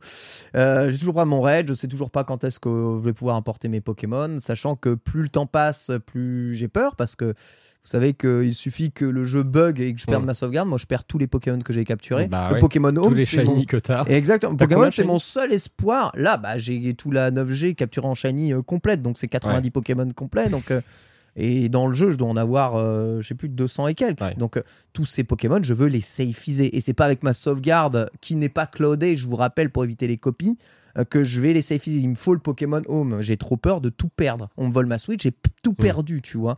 Donc, euh, Kiss Mine le fion, bordel Je suis grossier aujourd'hui, mais. Et t'en rigoles alors que c'est pas drôle du tout parce que, enfin, la raison principale pour laquelle on joue à Pokémon, c'est compléter ce putain de deck, c'est avoir notre famille Bah liée à cette génération et de pouvoir la safeiser, comme tu dis, quelque part. Ah, C'est c'est dans, la, c'est dans la philosophie de Pokémon de faire ça. putain, j'aime Pokémon, mais c'est dur, c'est dur, c'est. C'est vrai que tu choisis quand même pas les licences les plus simples à aimer. toi. Franchement, si, c'est simple à aimer quand tu joues pas au jeu.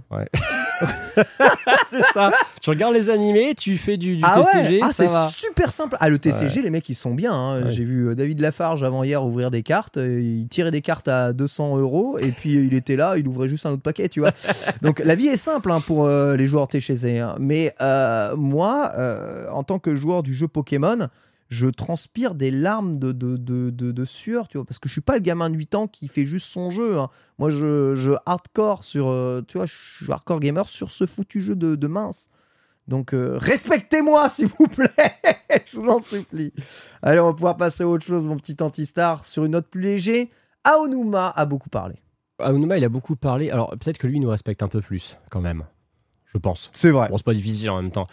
Euh, ouais, parce que du coup, euh, on va refaire très rapidement la chronologie de Tears of the Kingdom. C'est un jeu qui a été annoncé le 3 2019. On n'en a pas entendu parler pendant deux ans parce qu'il s'est passé quelques petits événements courant 2020 sur lesquels on va pas revenir. E3 2021, le jeu revient. On nous annonce qu'on espère une fenêtre de sortie pour 2022. Puis on n'a plus de nouvelles jusqu'au Nintendo Direct de février 2022 où Eiji Onuma Bah alors? Ne parle absolument pas du jeu du tout et il Euh. revient sur un tout petit communiqué un mois après pour dire Sumimasen déjà dans un premier temps vrai. et ensuite expliquer que euh, il visait 2022 pour la sortie de la suite de Breath of the Wild puisqu'à l'époque le jeu on connaissait toujours pas son nom et que finalement il sortirait au printemps 2023. Cela dit, il a tenu parole, c'est vrai, il est sorti au printemps. Et puis alors, quand- 12 mai, c'est complètement le printemps. C'est limite à mi-chemin entre euh, l'équinoxe de, de- de printemps et le solstice d'été. hein. Mais aujourd'hui, on comprend pourquoi. Et on comprend pourquoi. Alors déjà, Il allait tous- tenir de toute façon ses délais. On a tous eu euh, cette, euh, comment dire, euh, cette théorie comme quoi le jeu allait mettre probablement autant de temps à être bêta-testé que développé, C'est ça. tellement c'est le, le, le, le- le- le plus complexe que Nintendo ait jamais conçu. Mais surtout, surtout, apparemment, Aonuma, il aurait déclaré au Washington Post qu'en fait le jeu était plus ou moins fini lorsqu'il a fait cette Ouais, déclaration Ouais, ouais. et qu'ils ont effectivement passé un an à le polish, littéralement. C'est ça. Ce qui n'explique pas le, le- le patch Day One qu'il y a eu, du coup, parce que tu te dis, ou alors est-ce que c'est de l'excès de zèle en interne? Je ne sais pas. Euh, mais oui, on a vu, de toute façon, on rappellera. Alors, on ne va pas vous, vous ressortir la frise complète. Je crois qu'elle est disponible. On l'avait linkée dans un épisode précédent Nintendo. Mais on rappellera que les jeux Nintendo, souvent, sont finis très longtemps avant de sortir. On parle parfois de deux mois avant la sortie à plus d'un an. Fire Emblem Engage qui tient le record. hein. C'est un jeu qui est sorti en janvier dernier, Un an. mais il était fini fin 2021, Ouais. ce qui est quand même absurde. Kirby les mondes oubliés, c'est Pareil. 6 à 8 mois. C'est ça. C'est des jeux, en fait, Nintendo, eux, ce qu'ils veulent, c'est avoir un calendrier et se dire, bah, nos jeux, on les- on- on- comme on sait bien les protéger et que euh, voilà, le, le- le- le secret derrière le développement de ces jeux est tellement bien tenu que ça ne se sait pas que les jeux sont finis, il y a des jeux, ils sont finis avant même d'être annoncés. C'est ça qui est fabuleux avec Nintendo. Et concrètement, euh, bah, Tears Kingdom, on s'est dit, il y a de chances que ce soit euh, assez similaire, mais que euh, par contre, ils aient vraiment besoin de tester beaucoup, beaucoup, beaucoup de trucs. Et c'est ce qui arrive, littéralement. C'est exactement ça. Ils ont passé un an dans l'open world à essayer de faire en sorte que tout fonctionne bien, que ce soit bien optimisé. Mais sinon, le jeu, fondamentalement, il était terminé. Il était terminé, il aurait pu sortir. Il aurait pu sortir, du coup, bah, à l'époque, on l'attendait. C'est-à-dire que nous, on nous avait dit 2022 initialement. Euh, donc le jeu étant fini bah, depuis un peu plus d'un an, on va dire allez, mars-avril 2022. euh, c'est un jeu, il aurait pu sortir en fin d'année dernière. Il aurait pu sortir en même temps que God of War Ragnarok, par exemple. On aurait Oui. bien rigolé. Oui, complètement. Ça aurait été, ça aurait été très fun. Et euh, Non, mais ils ont choisi leur bonne date de calendrier où euh, ils sont bien. Ils ont bien. préféré ne pas cruncher le QA.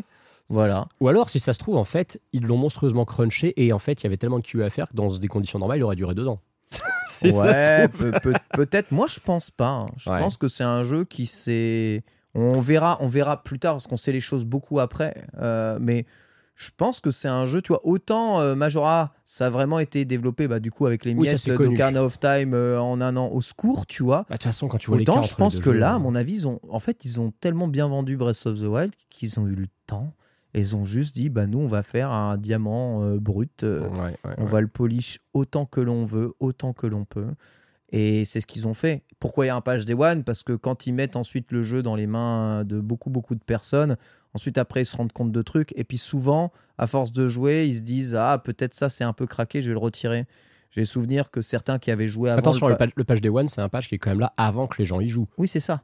On parle pas d'un. Euh, On, parle d'un patch qui est là, oui. le, Ah. moment où tu mets ta cartouche Day One. Le grand, que- le grand public, tu veux dire. Ouais, le grand, le grand public, bien Mais sûr. oui. beaucoup de testeurs l'ont joué sans ce patch. Ah oui, tu parles à ce ce que je veux niveau-là. dire. Ouais, d'accord.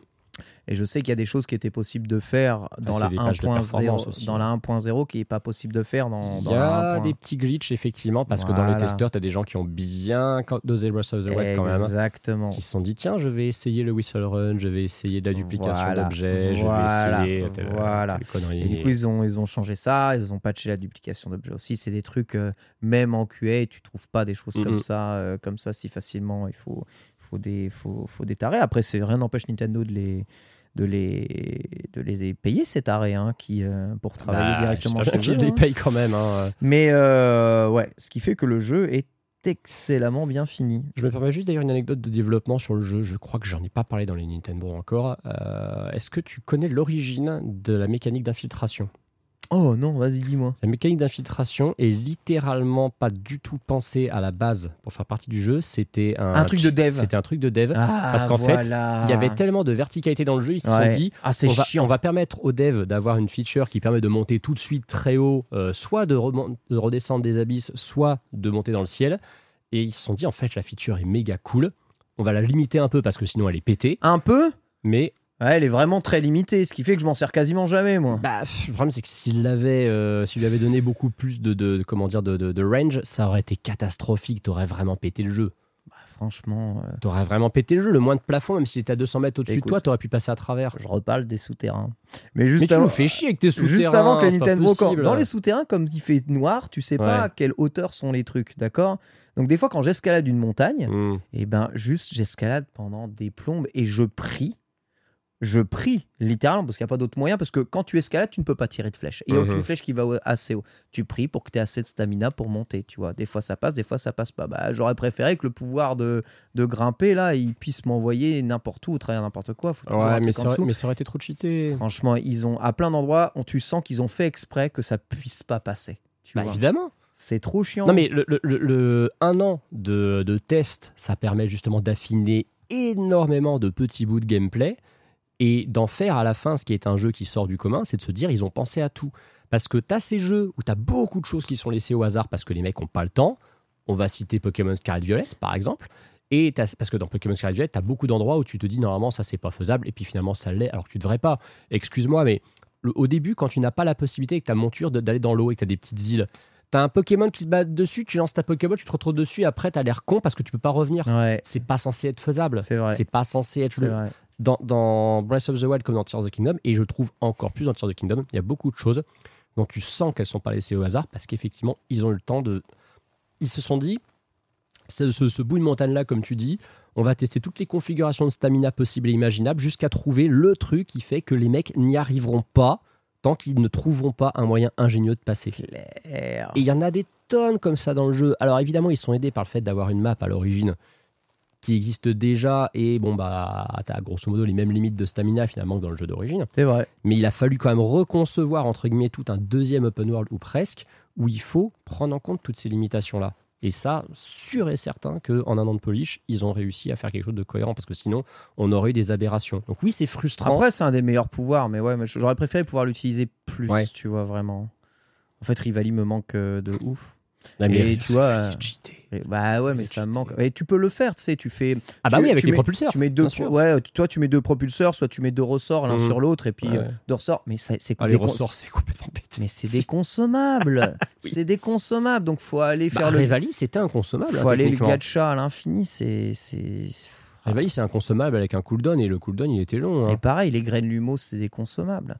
Tu fais Ouais, mais trois alors pas, toi- graine lumos, trois pas, graine lumos, trois Ouais, mais pas, alors graine toi, t'es lumos, le mec- pas, lumos. Toi, t'es le mec qui est toujours à court de tout et je sais pas comment tu fais. Franchement, j'y me manque toujours de trucs parce que bah j'utilise les En fait, flèches pour les graines lumos, j'utilise. euh, Et t'as pas besoin de flèches, tu équipes ta graine humo si tu la lances. Mais ça n'envoie pas assez loin, frère, quand t'as une montagne Ouais, où il te faut trois barres ok. d'endurance pour la gravir. Et crois-moi, ça t'arrivera souvent et souterrain, tu verras. non, mais je sais, tu je ne sais. peux pas envoyer tes graines lumos assez haut, ça mais n'est pas En possible. fait, celle que tu envoies au sol pour progresser, pour, parce que tu as juste besoin, si t'as pas débloqué ce qu'il faut, on va pas trop trop spoiler, mais si t'as pas débloqué ce qui te donne une visibilité à quelques, quelques on va dire 10 mètres devant toi, si t'as pas tes, tes, tes, tes phares brouillards, on va dire, euh, tu balances tes graines, comme ça t'avances pas à l'aveuglette. Et si tu vois qu'il y a un mur, là tu utilises les flèches, mais tu gâches pas tes flèches juste pour avancer à Et hauteur c'est- du je le sol. fais pas, je manque jamais de graines lumos. C'est juste que je te dis qu'il y a des moments, les graines lumos, tu peux pas les envoyer là où tu Ah oui, veux bah, en fait. et c'est le moment où il faut utiliser les flèches. Mais le gâchis de flèches, Mais pour moi, même, vient de toute façon, fait- même ouais. quand tu utilises les flèches, ça va pas assez haut, euh, quoi qu'il arrive. Je te dis, c'est.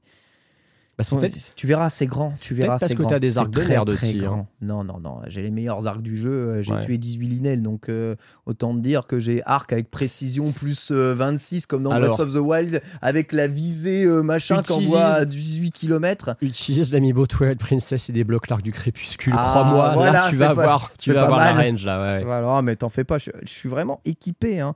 Tant que ça, tant que, tant que mes armes n'ont pas pété, c'est, c'est juste que, ouais. J'aurais préféré pouvoir aller en hauteur un peu plus. Mais après, tu peux le faire. hein. Tu, tu crées les objets, tu le fais. Bien sûr. Tu crées ta montgolfière, tu le fais. tu peux crées tout machin, faire. Tu peux tout faire. Tu peux Tout faire. faire. Tu peux tout faire. Tu peux créer des trucs. Je l'ai dit, bah, oh, c'est vrai. euh, Jamais je me pose et je me dis, allez, là, il faut crafter une putain de montgolfière du cul avec un phare ici, avec un machin. En fait, quand tu le fais deux fois, ça m'amuse. euh, au bout de la 20e Ouais, fois, ouais, j'en- ouais. j'en ai marre. Donc je grimpe et je me plains. Let's go Mais eh Mais. bien, on peut quand même fêter ce démarrage de Zelda parce qu'il a vraiment bien fonctionné, hein, Ah. ce démarrage de Zelda. Il a bien fonctionné, vous savez, 10 millions dépassés, je pense que c'est incroyable. Il n'y a qu'un pays où c'est le meilleur démarrage de Zelda de tous les temps, mais où c'est quand même un démarrage un peu décevant, T-Star. Bah, c'est-à-dire que voilà, au Japon, on sait toujours que Zelda, le, le Japon, c'est le parent pauvre de la licence. hein. C'est vraiment là où elle a une popularité un petit peu en dessous de tout le reste. Zelda n'a jamais eu la popularité des grandes licences euh, de, de JRPG. C'est pas Final Fantasy, c'est pas Dragon Quest, c'est pas Pokémon non plus. Et du coup, bah, heureusement quand même que Breath of the Wild, il a réussi à marcher même, même là-bas.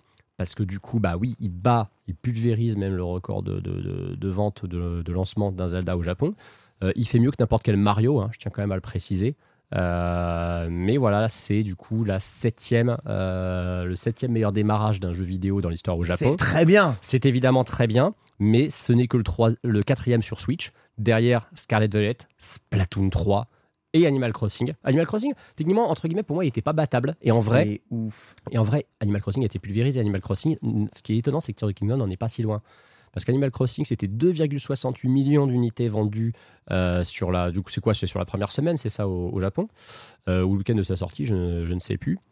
Et euh, mais Splatoon 3, c'était 3,45 millions. Et Pokémon Scarlet, 4 millions, ce qui est le, record absolu euh, pour le lancement d'un jeu au Japon. Et Tears Kingdom, c'est 2,24 millions. Donc, évidemment, c'est très bien, hein, on on va pas se plaindre, mais ça reste en dessous de, par exemple, de Dragon Quest 9, qui était sorti sur DS. C'est en dessous de FF8, qui était sorti sur PS1. Et c'est en dessous de Pokémon Noir et Blanc, qui était également sorti sur, sur DS. C'est mieux, par contre, que Dragon Quest 8, que Monster Hunter Freedom 3, que Pokémon XY, que FF7, Ah, que beau. Pokémon épée bouclier, Eh ouais Arceus, Monster Hunter Rise, Monster Hunter World, FF9, Pokémon euh, Soleil et Lune, Monster Hunter 4, Dragon Quest 8 et FF12. En fait, c'est assez incroyable. Tu vois un pattern qui se décide hein, quand même dans, dans tous ces, ces jeux-là. Non mais tu vois surtout trois licences, tu vois FF, dans quelle licence FF, Pokémon, Dragon Quest, Monster, Monster Hunter. Hunter. Et t'as Animal Crossing, bonjour t'as Animal Crossing, Splatoon 3. Par contre Splatoon 3, moi ce qui m'impressionne, c'est qu'il a un démarrage qui est monstrueux. C'est un phénomène de ouf. Monstrueux parce Mais que... moins que Pokémon, c'est ça que je te dis. Pokémon, c'est un Ah, truc tu, de tu- malade. Tu, tu peux pas tester Pokémon Scarlet Violet. Il arrive au moment où il y a 115, 120 millions de Switch distribués dans le monde. C'est le premier Pokémon open world de l'histoire. Euh, et il est là pour prouver qu'on s'en fout qu'un jeu soit moche et lag, en fait. C'est ça qui est dramatique. Et même les, tous les soucis qu'il peut y avoir sur Pokémon Scarlet je te parie que la 10G, le jour où elle sort, elle bite pas, même si jeu est toujours aussi pété. parce que c'est Pokémon et parce que les gens vont l'acheter. Et, et tu vois, on a même réussi à sortir du sujet. Là, là, là, le vrai sujet, c'est Tears of the Kingdom qui fait quand même 2,24 millions. C'est un record absolu pour Zelda au Japon. Et je vois plein de gens qui sont en mode Ouais, Zelda, les ventes au Japon elles sont un peu décevantes. Mec, c'est le septième meilleur démarrage de l'histoire d'un jeu vidéo au Japon. C'est énorme. C'est énorme. fait mieux que des jeux. Enfin, je suis désolé, tu vois Pokémon XY, tu vois Monster Hunter Freedom 3, tu vois Dragon Quest 8, excuse-moi, on parle pas de jeux qui n'ont pas été des phénomènes à la sortie au Japon. C'est un super démarrage. C'est juste que, bah oui, comme dans le reste du monde, il a réussi à faire mieux que Splatoon 3 et Pokémon Scarlet, tu te dis, au Japon, il aurait peut-être pu euh, quand même faire un effort. Mais toi qui y étais, justement, j'ai cru comprendre que le marketing autour du jeu n'était pas aussi agressif que ce qu'on a eu en Occident. Franchement, sur, pour, pour les gens de of Zelda, Ouais, si, quand ah, même. Si. Ah, si, si, si, si, si, si. Énorme. Franchement, c'était partout, partout, partout, partout, partout, partout. Avant que la sortie sorte, pendant la Golden Week, c'était vraiment partout. Il y avait le film Super Mario et il y avait Zelda. Je te jure que c'était très agressif. Peut-être moins agressif qu'un Pokémon, mais Pokémon, le marketing se fait. euh, T'as déjà fait la sortie d'un Pokémon Dans la vraie vie. Oui, Let's Go. Ouais. J'ai fait Let's Go. Euh, donc c'était assez impressionnant. Mais euh, ce Zelda, c'est moi c'est rare de voir un Zelda autant Hmm. présent. Pour que ça soit jusque dans les abribus, dans les métros, etc., etc. Non, c'était très très très très très mis en avant.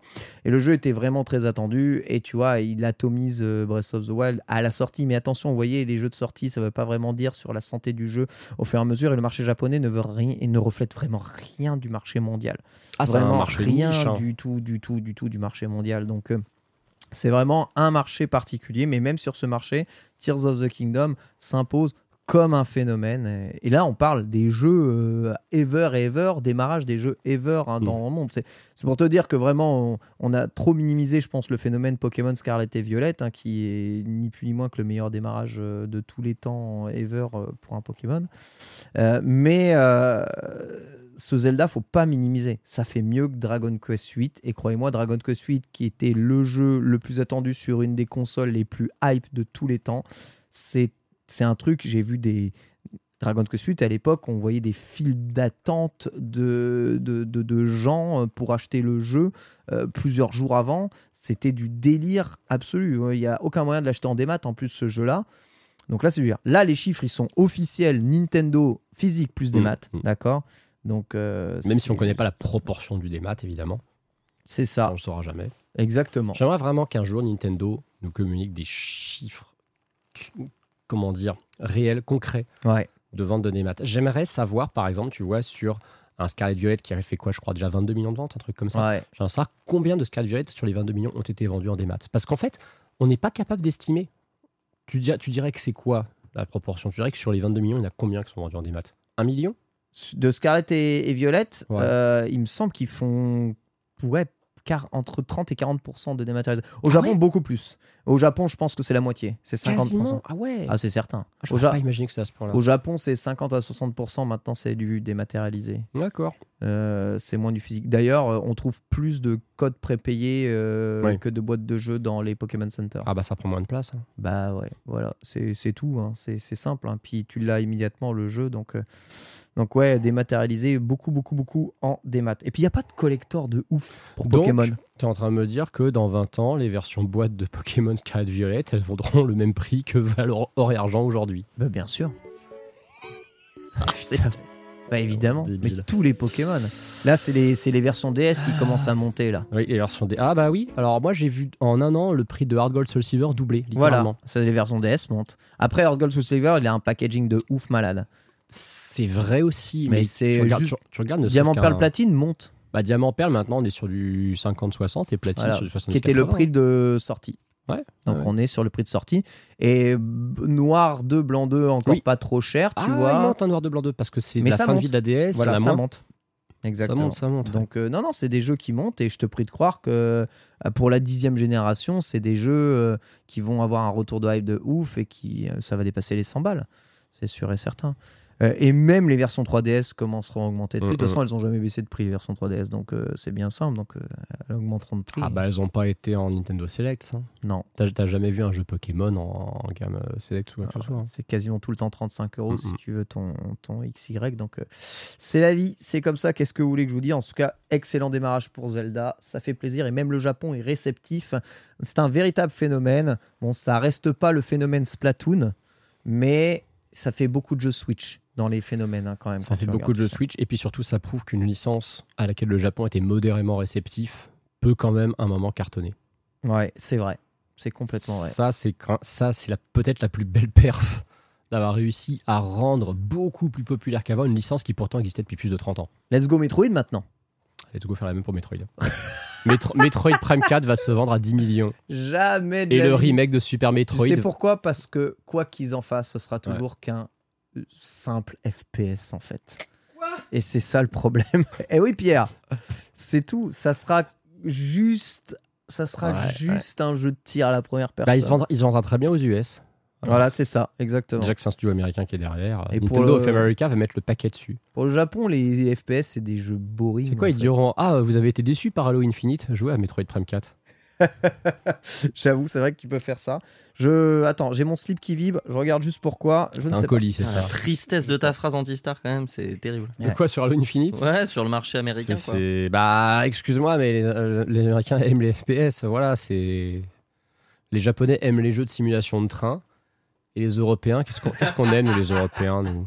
Quoi, nous les Ouais, Européens, le fro- euh, nous on aime le fromage. Ouais, non, mais le en termes foot. de jeu. Ah bah le Le foot. jeu de foot, ouais, on aime. FIFA. ouais. Le foot. Le fromage dans le foot. Donc voilà, on, donc on aime FIFA, les Américains aiment les jeux de tir, et les Japonais aiment les jeux de simulation de train. Ouais, Voilà. c'est vrai. Là, vous avez le triptyque absolu des clichés.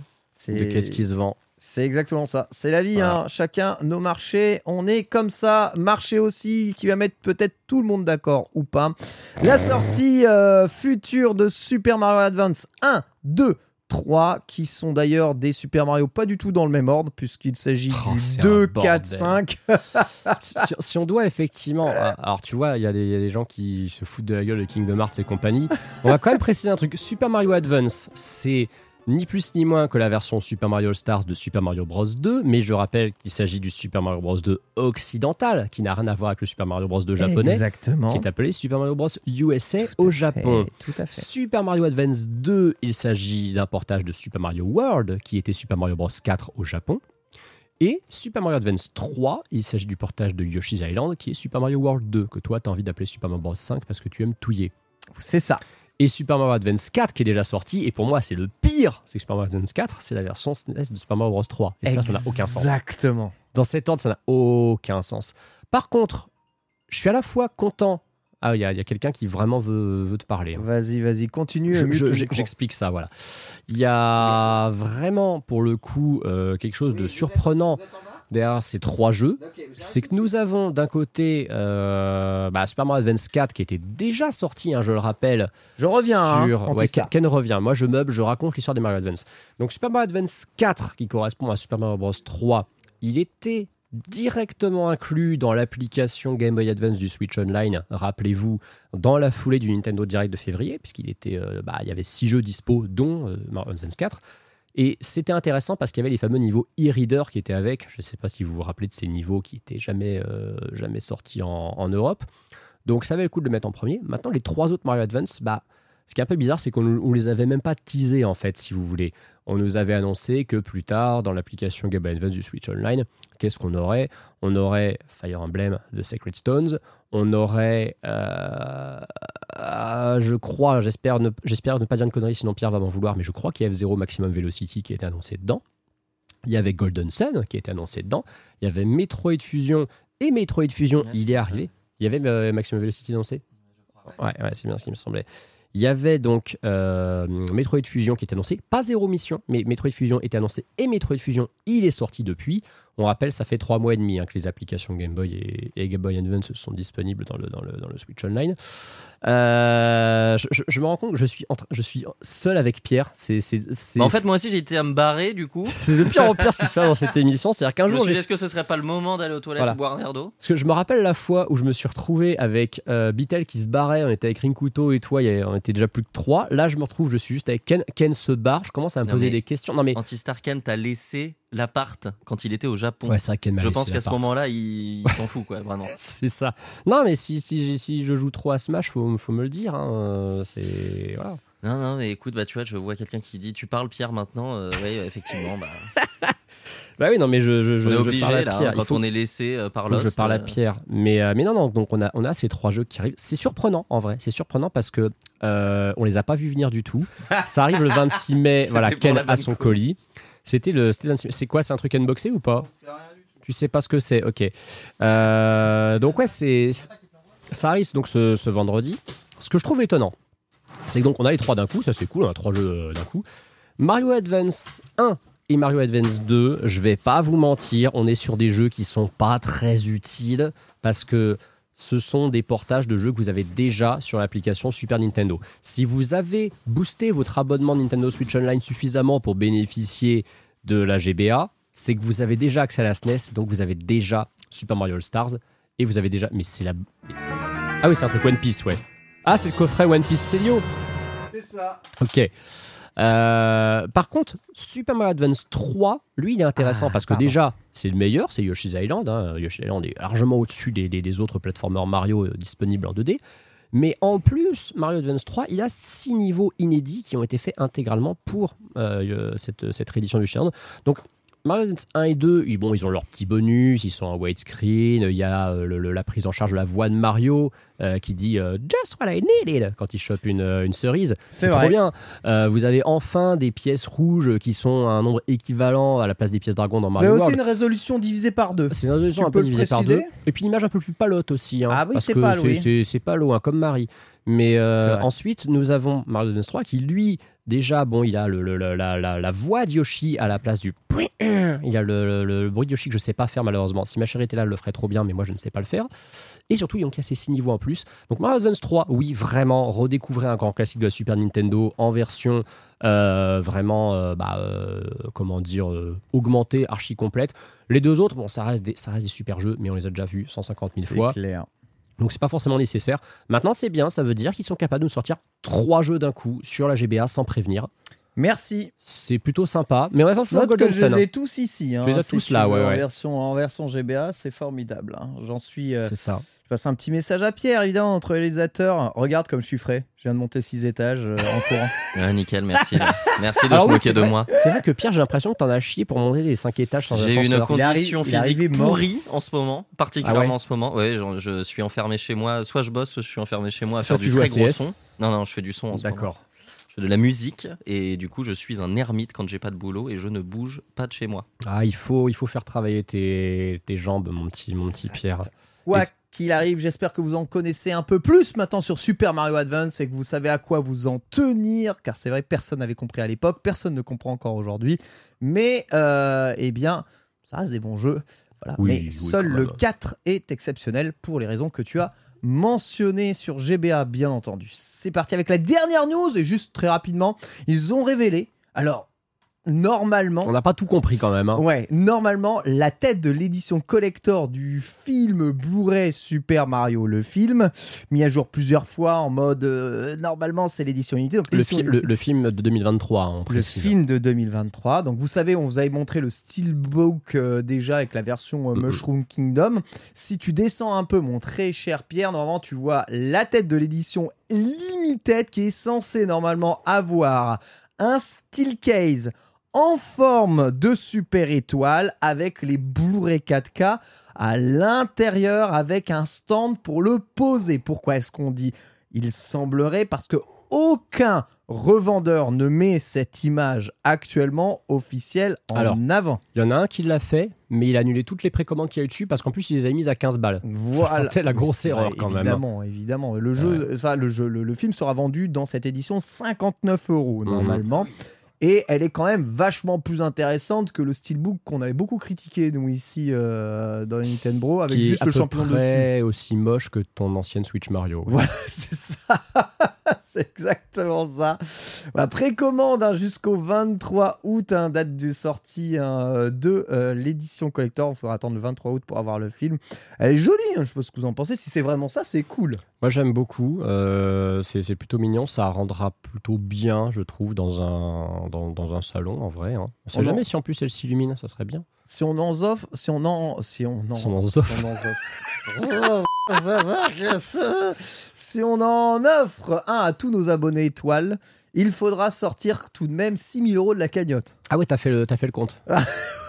c'est quoi, c'est 60 euros par euh, 100... Ah bah oui, 60 par 100 abonnés, oui. euh. On a même un peu plus de 100 abonnés. hein. Ouais, On n'est pas à 120 abonnés étoiles? C'est presque. Ouais, ouais. donc on est plus à 7200 euros.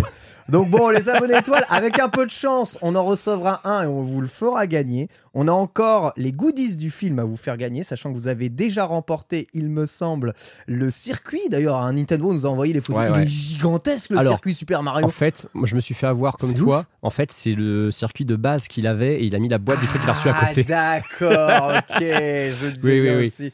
Je disais bien aussi, putain, il est gigantesque. Bah, je te rappelle qu'on l'avait montré ici, le circuit, Mais sur oui, la table. mais oui, il mais n'était oui. pas si énorme que ça, Ah bon, non, mais c'est c'était ça, quand même ça- bien ça- sympa. Ça m'étonnait, ça m'étonnait sur le Discord, j'avais des photos gigantesques. Bref, voici en tout cas tout ça. euh, ce qui terminera du coup les news. Il est 16h28, donc ça fait déjà une heure et demie que l'émission a commencé. Bah, tu vois, je te dis, 2h45. Franchement, c'est aussi long.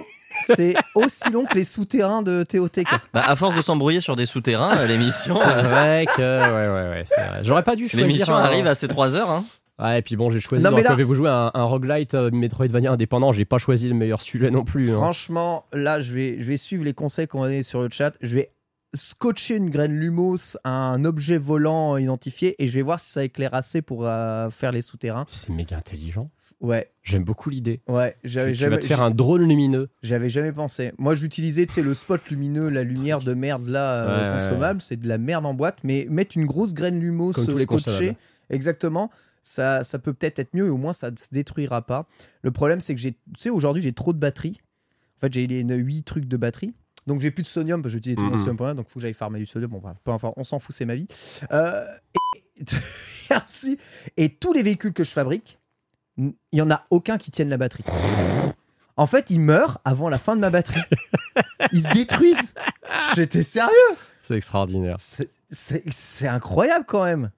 Bref. C'est l'obsolescence programmée. En attendant, le Lumos de Tears of the Kingdom met 1000 à celui de Hogwarts Legacy et c'est tout ce qu'il faut retenir. Ouais, bon, ça reste que les souterrains, c'est de la merde. Et c'est sur cette révélation que l'on va passer à l'FAQ des abonnés. C'est parti.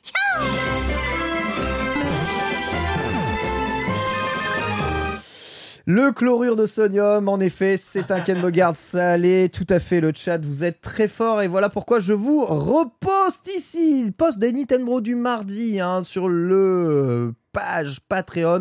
Vous avez été nombreux à répondre et à poser vos questions. Et j'ai décidé de prendre non pas les questions que des riches, mais les questions du peuple aujourd'hui. Car, euh, évidemment, comme vous savez, On est en- une émission de gauche. On est Je une le émission, rappelle. ouais, une émission, Voilà. alors, je ne sais pas parce que je sais pas si on va. Vous allez, vous allez découvrir. Je pense que vous allez découvrir des choses que vous n'avez jamais vues dans, dans cette FAQ parce que la FAQ c'est aussi une question, ni- enfin une raison d'apprendre des trucs. T'es en train de dire que les riches vont découvrir les questions des pauvres et que c'est des trucs qu'ils ont jamais vus. C'est ça que moi j'ai dire. moi j'ai appris des trucs en Ouais. essayant de répondre aux questions.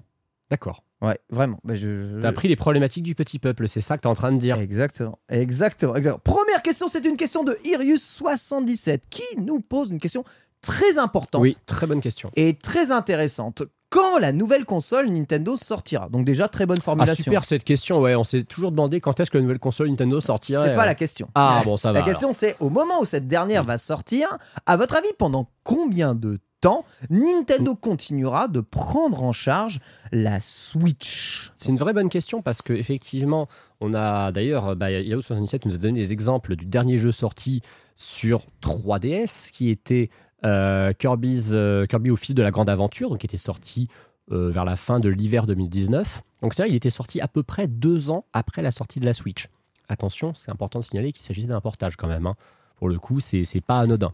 Exactement, Mais- Kirby Extra Epic Yard, dont on a d'ailleurs un petit trailer, sorti le Mhm. 8 mars 2019, soit deux ans après, c'était un portage. Ouais, et bah, de toute façon, t'as que deux jeux exclusifs euh, Made in Nintendo sortis en 2019 sur euh, 3DS, et c'est celui-là et Mario Luigi, Mario Voyage Luigi. au centre de Bowser, Exactement. plus euh, Bowser Junior, plus Les- de Bowser Junior. les Celui deux- t'as chopé en version japonaise d'ailleurs. Tout à fait. Les Voilà. deux ont surbidé d'ailleurs. Donc surbidé parce que bah alors je m'excuse d'avance auprès des personnes qui n'avaient pas encore de Switch début 2019 qui vont se sentir attaquées par mes propos, mais qui jouait encore sur 3DS en mars 2019 Et qui jouait à des portages Wii sur 3DS en 2019, quoi?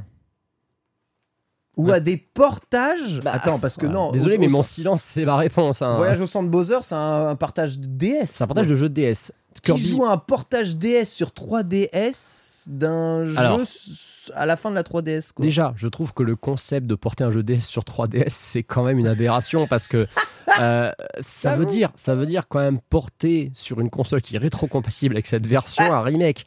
Euh, au moins, au moins, on s'est foutu de la gueule de Sony avec la PS4 qui était une machine à portage PS3 HD, mais elle n'était pas rétro-compatible. Nintendo nous avait quand même avait inventé le concept du portage d'une version jouable Rétro-compatible, ouais. plein pot. Après, ouais, bon.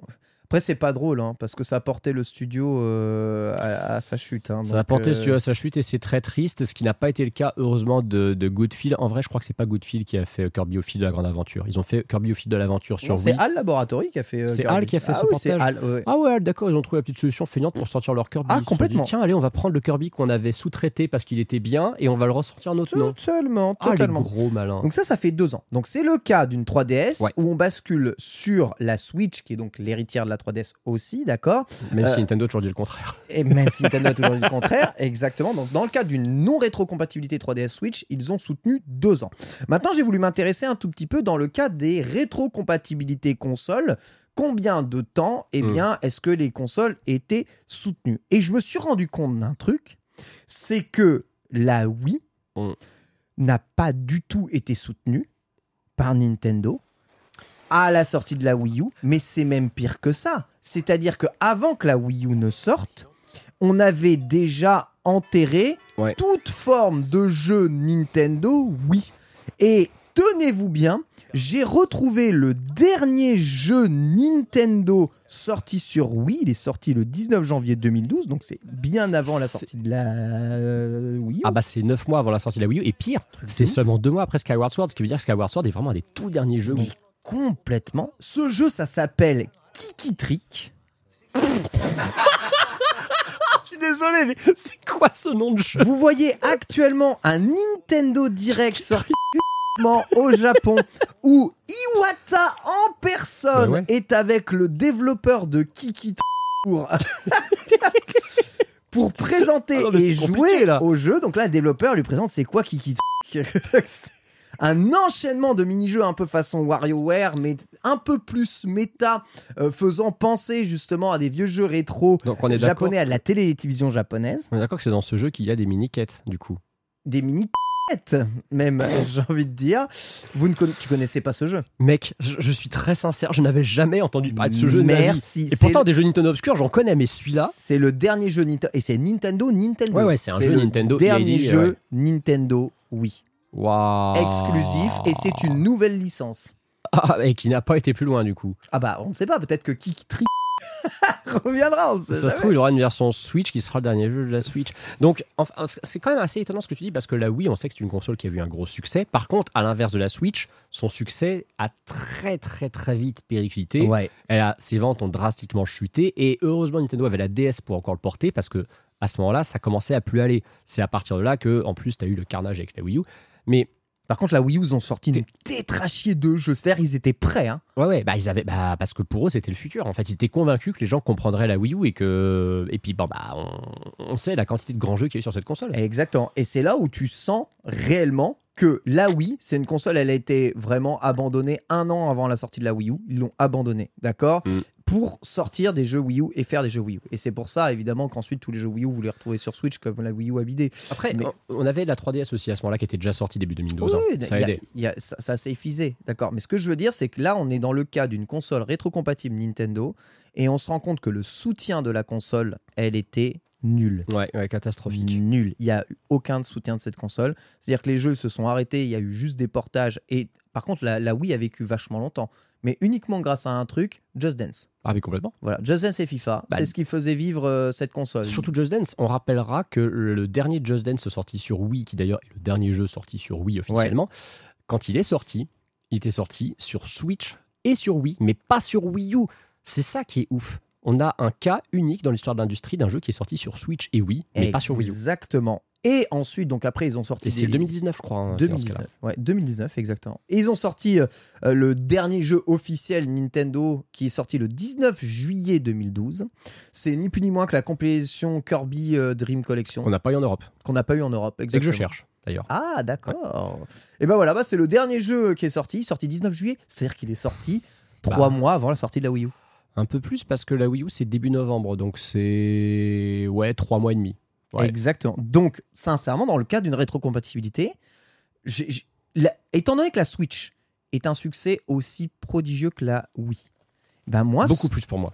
beaucoup peut- peut-être beaucoup. Oui, parce qu'il marche sur la durée. Moi, ce que j'ai un peu peur, c'est qu'en fait, votre Switch, mais là, là, à la sortie de Pikmin, c'est fini, les gars. Il Ah, y a peur que Pikmin soit le dernier jeu oui, de la Switch et qui est plus de jeux à part des portages ou des remakes, Ah oui, oui, voilà.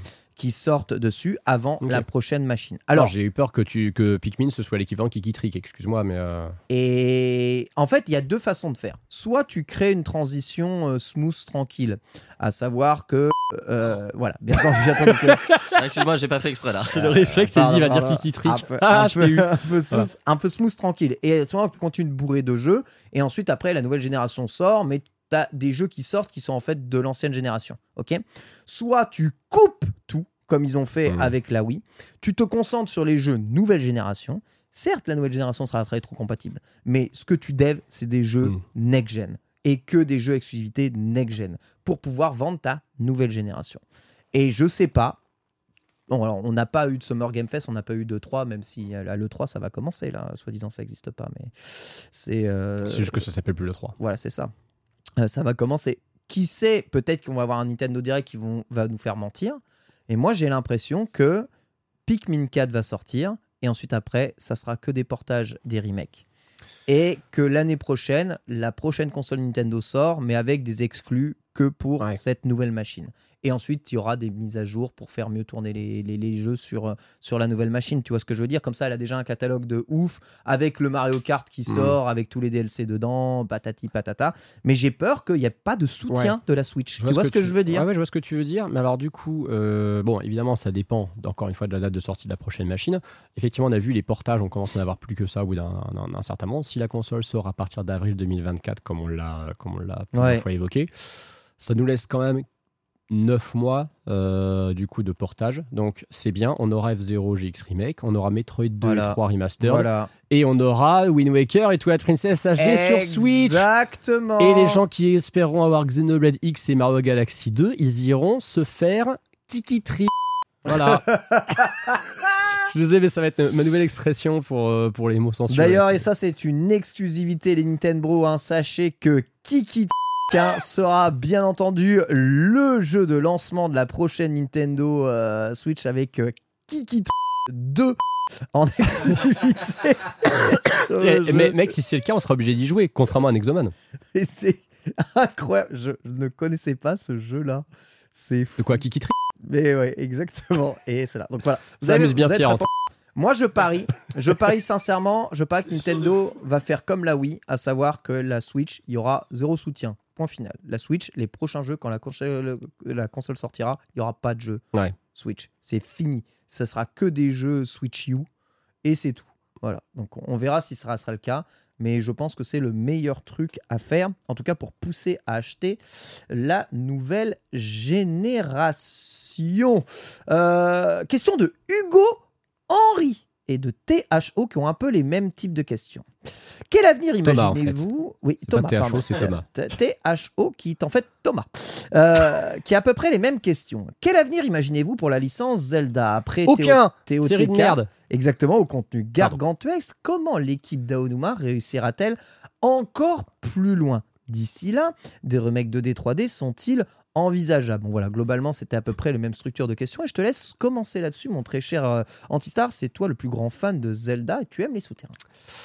Ouais, alors, euh, évidemment, j'attends d'avoir complété intégralement tout ce qu'il y a à faire dans le jeu pour vraiment commencer à mettre mes théories, mais je me pose toujours cette question de est-ce qu'ils sont pas finalement euh, dans, dans- dans l'hypothèse d'une possible trilogie de l'univers Breath of the Wild Finalement, On sait que les trilogies, bon, c'est un peu euh, le, gros kiff hein, de tout un tas de studios depuis, depuis pas mal d'années. On sait que Nintendo ne traite pas du tout Zelda comme il traite les autres licences.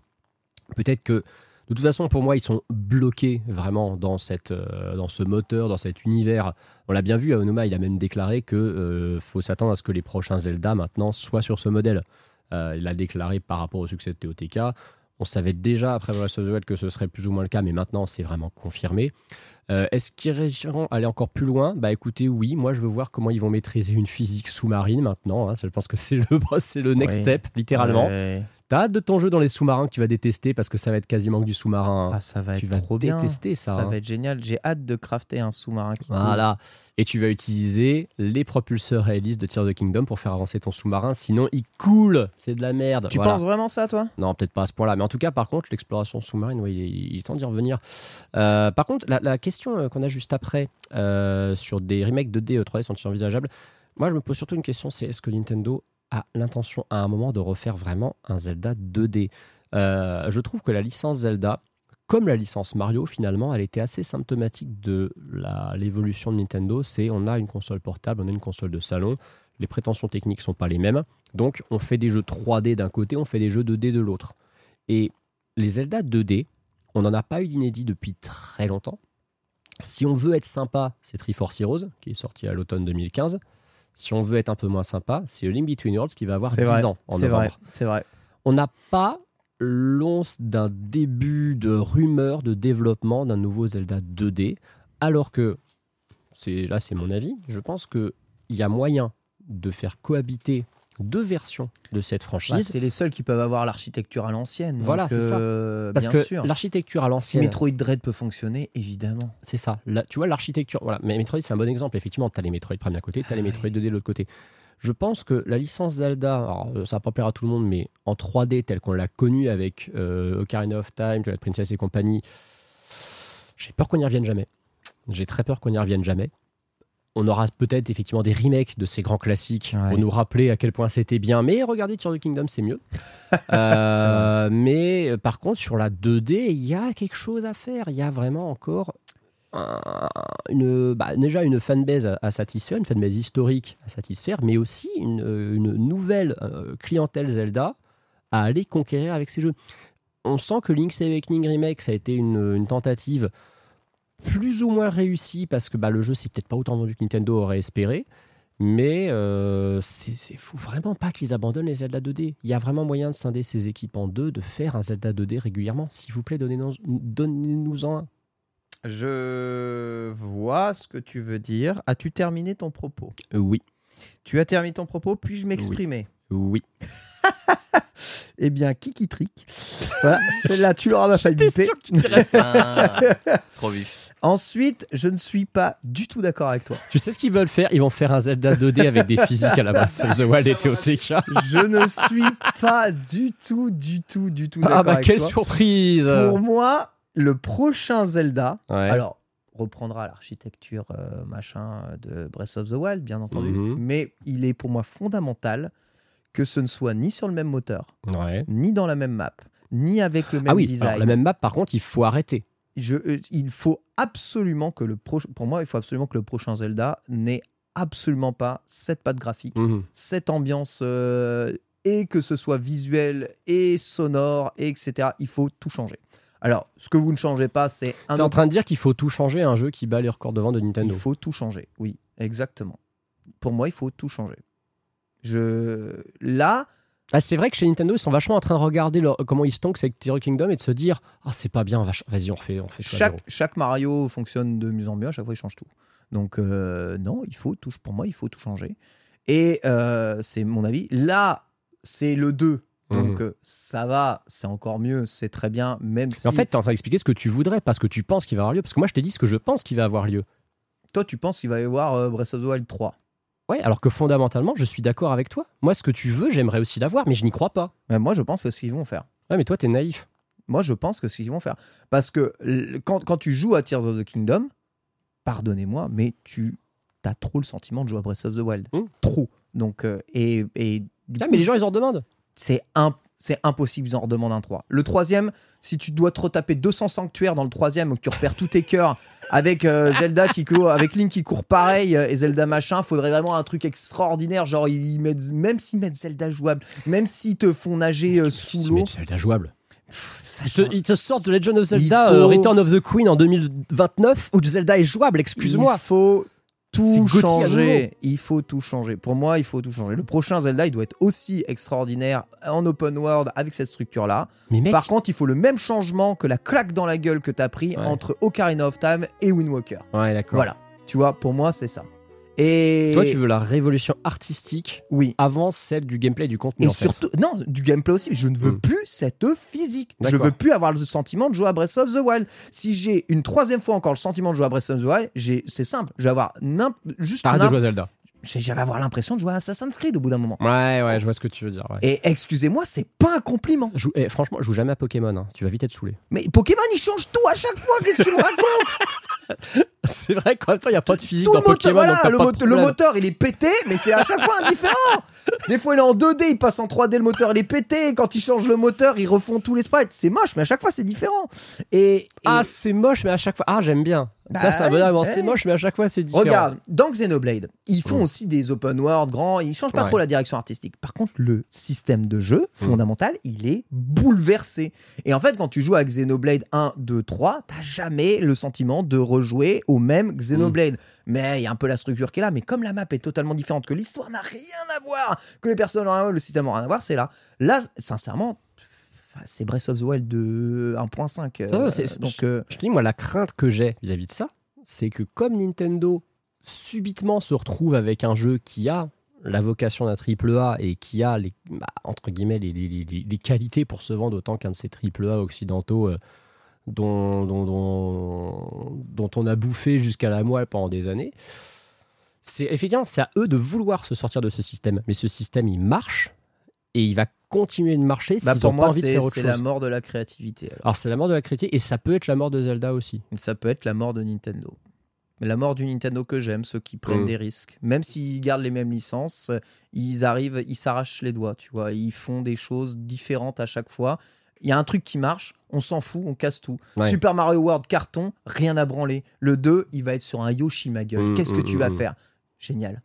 Absolument Non, génial. mais je, je te dis, je suis d'accord, mais j'ai cette peur qu'ils n'osent pas. Après, je préfère, tu vois, être pessimiste vis-à-vis de Nintendo et qu'ils me surprennent. J'étais pessimiste vis-à-vis de Breath of the Wild, j'étais pessimiste vis-à-vis de TOTK. Je suis pessimiste vis-à-vis du prochain Zelda que de toute façon on va pas voir avant 2028 ou 2029. hein. Mm. Et il est possible qu'effectivement on ait une énorme surprise et qu'ils soient capables de nous le teaser en nous laissant supposer que ça va encore être la même chose alors qu'en fait ça va n'avoir rien à voir. Si ça se trouve, on sait rien. En tout cas, je pense qu'on pourra jamais retrouver un jeu aussi extraordinaire que Breath of the Wild s'ils refont Breath of the Wild.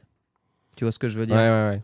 Donc, euh, s'ils veulent vraiment euh, faire en sorte que Zelda passe encore à, une autre étape. Après, tu as raison, on peut aussi jouer les actionnaires, ce que j'appelle jouer les actionnaires. hein.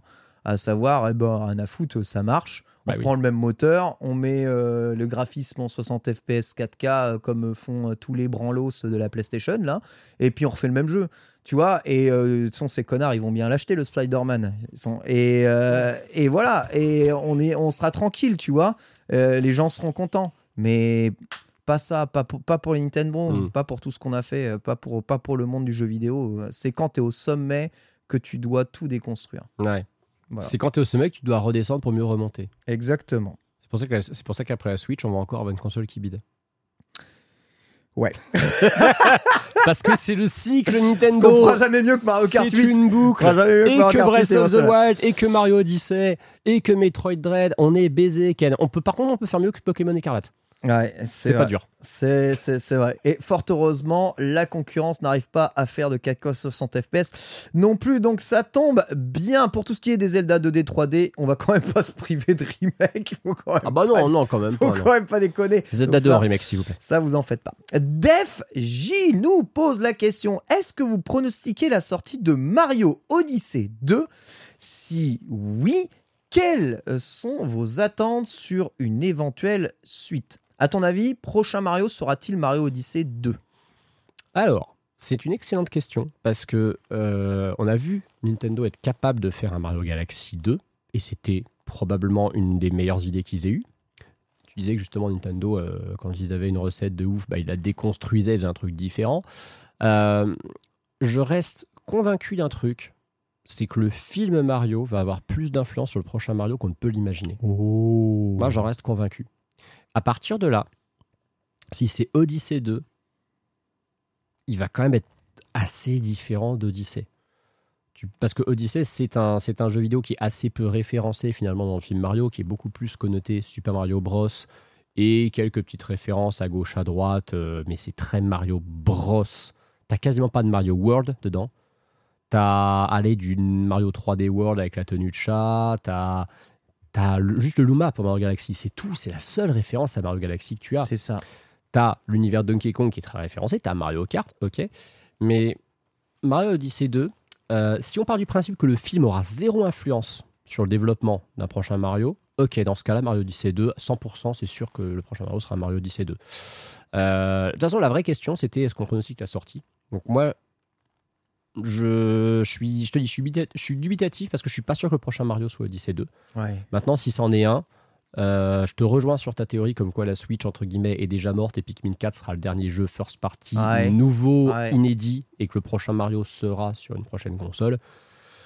Et dans ce cas-là, bah, par contre, ouais, jeu de lancement. Comme Zelda a été jeu de lancement euh, sur Wii et sur, sur Switch, Mario, jeu de lancement comme il a été sur Super NES ou sur, euh, ou sur euh, N64. Hmm, je vois ce que tu veux dire. Personnellement, je pense vraiment pas du tout que Mario Odyssey euh, 2 euh, sortira parce que ça voudrait dire encore un jeu sur la même structure, juste en changeant le monde, quoi. J'adore Mario Odyssey, hein, ça m'irait. Mm, Mais euh, je pense qu'ils ont envie de faire autre chose.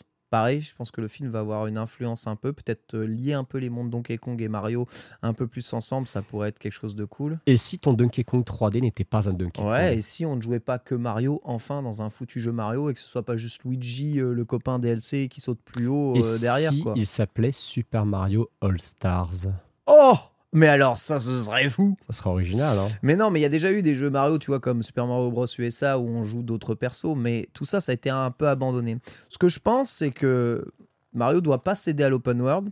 Par contre, l'idée que l'on avait dans Mario 64 et dans Mario Sunshine du hub central qui est aussi un monde euh, gigantesque, ça c'est un truc qui est un peu perdu dans Mario euh, Oui. Odyssey Oui, et oui, dans Mario Galaxy. Un peu Galaxy 1 avait un mini hub central, tu vois. Ouais, mais bon, il est limité. Voilà, c'est ça, c'est limité. Dans Galaxy euh, 2, pff, c'est euh, vas-y, trace ta route, quoi, tu vois. Monde 1, monde 2, monde 3. Je pense qu'il faudrait retourner à un truc comme ça, en un peu plus euh, grandiloquent et surtout, bah, te dire, bah, ça y est, on a ce royaume champignon qu'on exploite vachement dans la version RPG. Mhm. Euh, pourquoi est-ce que Back to euh, Royaume Champignon, c'est parti. Et là, on a un Royaume Champignon que l'on peut explorer. Le centre du Royaume Champignon, c'est le château de Peach. Et on peut aller dans des mondes euh, très éloignés les uns avec les autres, qui sont autant Mhm. de mondes où il y a énormément de choses à faire. Et on a d'autres persos jouables, parce que moi, c'est, je pense que la feature de gameplay la plus fondamentale du prochain Mario, c'est qu'il n'y ait pas que Mario qui soit Ouais. jouable, quoi, tu vois. C'est marrant, tu, tu as dit qu'il soit en champignon, du coup le jeu s'appellerait Super Mario Kingdom. Super Mario Kingdom, ouais, Ça serait pas mal. écoute, pourquoi pas, ouais. Par les contre- royaumes, Kingdoms, les royaumes. T'as dit un truc par contre intéressant, t'as dit que tu, tu voyais pas Mario faire de l'open world. Et alors moi je me non, pose, non, je me pose une vraie tout. question. Plateforme et open world, c'est chiant. Imagine, imagine Nintendo fait un open world Mario. Ce qui est ouf, c'est que je, comme on sait que sur les Mario, les ils ne se foirent pas en Ouais, termes de game ouais. design. Imagine, ils trouvent la recette pour rendre un open world Mario fun. Ah, ça serait Tu rigolo. vois Sonic Frontiers, mais en bien. Ouais, Sonic Frontier, c'est raté, tu vois ce que je veux dire. Ah oui, c'est pour ça que Et j'ai dit mais en bien. Tu sais que t'aimes bien Bowser Fury. Mm. Moi, je suis désolé, je trouve que Bowser Fury, c'est raté. En fait, Bowser Fury, Enfin, que le jeu est bien, mais en, en tant qu'open world, Ouais. je trouve l'open world raté. C'est juste, bah, t'as des îles qui sont loin et en gros, t'y vas, quoi. Ah, c'est Wind Waker en fait. Ouais, c'est ça. Seulement, Wind Waker, c'est pas un jeu de plateforme. Donc, t'as pas des plateformes qui sont en suspension obsèque euh, juste parce- pour pouvoir sauter, tu vois ce que je veux On est dire en train de reparler du qu'est-ce que c'est un jeu de plateforme. Voilà, exactement. un open world platformer. Oh, Eh, ça va bien. ça Bah. n'existe pas les open world platformers. Aucun. Enfin, à ma connaissance, vrai. ça n'existe pas. C'est vrai, non Enfin, non. Attends. Non. Non, non, non, ça n'existe On pas. est d'accord que les, les Conquer, les Banjo Kazooie sont pas des open Non, world. c'est pas des open world. Non, bah non. des open world. Non, non, bon, donc, non. Euh, mais voilà, moi, le, le problème de Bowser Fury, c'est un peu ça. C'est ce côté, euh, tout est un peu dépareillé. Tu vois ce que je veux dire Ça, c'est très bien dans Zelda parce que c'est l'aventure, mais dans un jeu de plateforme, on veut de la densité. Ouais. euh, On, on veut vraiment qu'il y ait énormément de choses à faire. Et je pense que c'est pour ça qu'il faut faire des mondes grands. C'était cool dans Mario Odyssey, mais il faut quand même qu'ils soient maîtrisés en tant que monde. Comme ça, euh, tu peux, tu peux les thématiser, etc., etc., etc.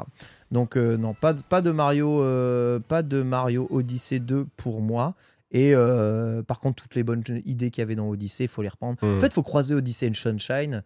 Euh, Oui. tu- évidemment, tu fais pas le, le coup de, de l'arroseur arrosé, là, tout le monde s'en branlait de ça, mais tu croises les idées de Sunshine, c'est-à-dire euh, on a un monde cohérent, euh, les, les stages fait- sont tout un tas d'un monde de, de ces stages-là, et tu mets du Mario Odyssey au milieu de tout ça, et je pense que tu as un super cocktail. Tu sais que je suis en train de me dire que Sunshine, avec la puissance d'une console comme la Switch, aurait pu rendre l'idée de Fino monde ouverte Ouais, totalement. ouais, et, ça. et il aurait été cohérent. Ouais, parce que Mario. Sunshine étant presque plus un jeu d'aventure qu'un platformer, il aurait passé. C'est peut-être Exactement. ça, par contre, que Nintendo peut faire. C'est ça, tout un à fait. Mario ouvert à la à. Sunshine, où du coup la mécanique principale de jeu soit beaucoup moins axée plateforme que dans Odyssey ou 64 ou Galaxy. Hmm. Mais après, c'est pas ce que tu veux. Bon, on verra. Moi, je pense que là, ce qui est vraiment fondamental, c'est qu'aujourd'hui, dans les prochains jeux Mario, il n'y a pas que Mario de jouable. Mhm. et qu'on puisse démultiplier. C'est-à-dire Ouais. qu'il y ait autant de richesse avec le gameplay de Mario que dans Odyssey. Mais tu démultiplies ce gameplay Mhm. encore plus avec d'autres persos, avec Todd, avec Peach, avec, qui sait, peut-être aussi euh, Yoshi euh, de jouable Donkey euh, avec Donkey Kong. Avec Donkey Kong. Et intégrer tout ça et faire en sorte que tout ça, ça marche Mhm. dans tous les mondes. Ça serait un, un défi extraordinaire hein, de pouvoir faire ça. Ouais, Nintendo en est capable. réussir à faire ça, ça serait pour moi, je trouve vraiment formidable. On verra en tout cas si c'est si c'est possible. J'ai envie de ce jeu que tu as décrit maintenant, c'est malin. Ouais, hein, tu Ouais, vois, hein, ouais, je te dis, hein, c'est, mais j'y ai beaucoup réfléchi à tout ça et j'ai vraiment envie que qu'un jour ça arrive. Alors on verra si ça sera pour le cas. En tout cas, ce sera peut-être pour la prochaine console. Merci Def. Question de Fred White qui nous dit avez-vous avez-vous Espoir Espoir, ou confiance espoir ou confiance en un retour de la DS 3DS en émulateur sur Switch, voilà, ou pour la prochaine console Antistar? Non. Voilà, bon ça c'est. Ok, Non, mais je question vais suivante, expliquer, je vais merci. expliquer, je vais m'expliquer. Euh, Il y a une possibilité technique de le faire qui est très simple, c'est de foutre la Switch à la verticale et de profiter de son écran tactile. Ok. Hmm. C'est faisable.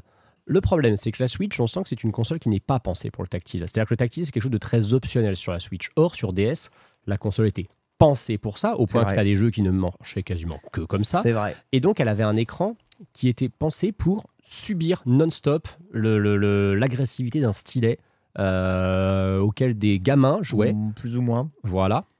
Plus Oui, ou moins. plus ou moins, je sais, mais elle était pensée pour ça. L'écran de la Switch. mes heures de moi, Wendan ont, Ouais. ont mis cher hein, quand même à la bah, DS. hein. Elles ont mis cher, mais imagine, tu aurais fait ça sur ta Switch. L'écran de la Switch, il n'est pas pensé pour ça. C'est un vrai. support, c'est un truc annexe. Et tu peux, je pense, techniquement faire un émulateur DS ou 3DS sur une Switch parce que la console tactile à la verticale, ça marcherait. Par contre, il y a beaucoup de jeux qui, pour moi, flingueraient ta Switch. Très je vite. aussi. Je pense aussi. Et en plus, n'oublions pas un truc, c'est que certes, ta Switch, tu la mets à la verticale, tu as des, hum, des supports verticaux pour jouer à certains shmup, euh, donc des shoot'em up. Euh, bon, c'est quasiment au- qu'au Japon que tu as ça, mais ça existe. Dans ce cas-là, faut jouer avec les Joy-Con sur le côté, évidemment à la verticale. Mais il faut pas oublier que tu as plein de jeux DS où le tactile il est assez secondaire, mais à la verticale, tu peux pas tenir ta console comme ça avec tes Joy-Con, c'est impossible. Donc il faudrait jouer que avec les Joy-Con détachés Ouais. ou au pad pro. Le, le- je pense qu'il faudrait une sacrée euh, comment dire réflexion de la part Nintendo pour s'assurer que vraiment tous les jeux pourraient être compatibles avec la Switch et ils se rendraient peut-être compte qu'il y en a certains ça passerait pas du tout. Je sais plus si en termes de gyroscopie euh, il y avait beaucoup de jeux euh, DS qui, qui jouaient sur Gyro. Euh, réalité augmentée, té- euh, Bah, photo, réalité augmentée. photo- photographie, euh, street pass, spot pass, tout ça c'est. T'as ça, plein de features, voilà, t'as plein de features qui disparaissent. Alors surtout, sur- je pense surtout sur 3DS. Sur 3DS, t'as beaucoup de features. Bon, déjà, tu fais une croix sur la 3D, mais en même temps, enfin, bon, c'est mon avis. Ils ont même eux-mêmes fait une croix sur la 3D aussi. Bah, ils ont fait la 2DS. La meille- Ouais. Le meilleur modèle de cette génération est un modèle qui n'embarque pas la 3D. Je suis désolé, euh, c'est la nuit de. DS XL. Donc, c'est c'est pas déconnant en soi parce que c'est de l'ordre du faisable. Mais je pense que Nintendo, un, ils en ont rien à branler. Parce que déjà, c'est beaucoup trop de, de recherche et développement pour s'assurer de la faisabilité du truc et du confort du truc pour un usage qui sera très limité. Et de deux, euh, on a quand même l'impression que ce qu'ils veulent, c'est nous mettre des consoles rétro, vraiment vieilles. La C'est ça. N64, c'est un peu leur limite, hein, quand même, Ouais, c'est vrai. Là, à partir, on, on avait ce débat dans les autres Nintendo à partir du GameCube, vous avez vu De la a- GameCube. Du GameCube. De la GameCube. Dès que vous aimez. Euh, il y a Kiki Trick. Kiki Trick.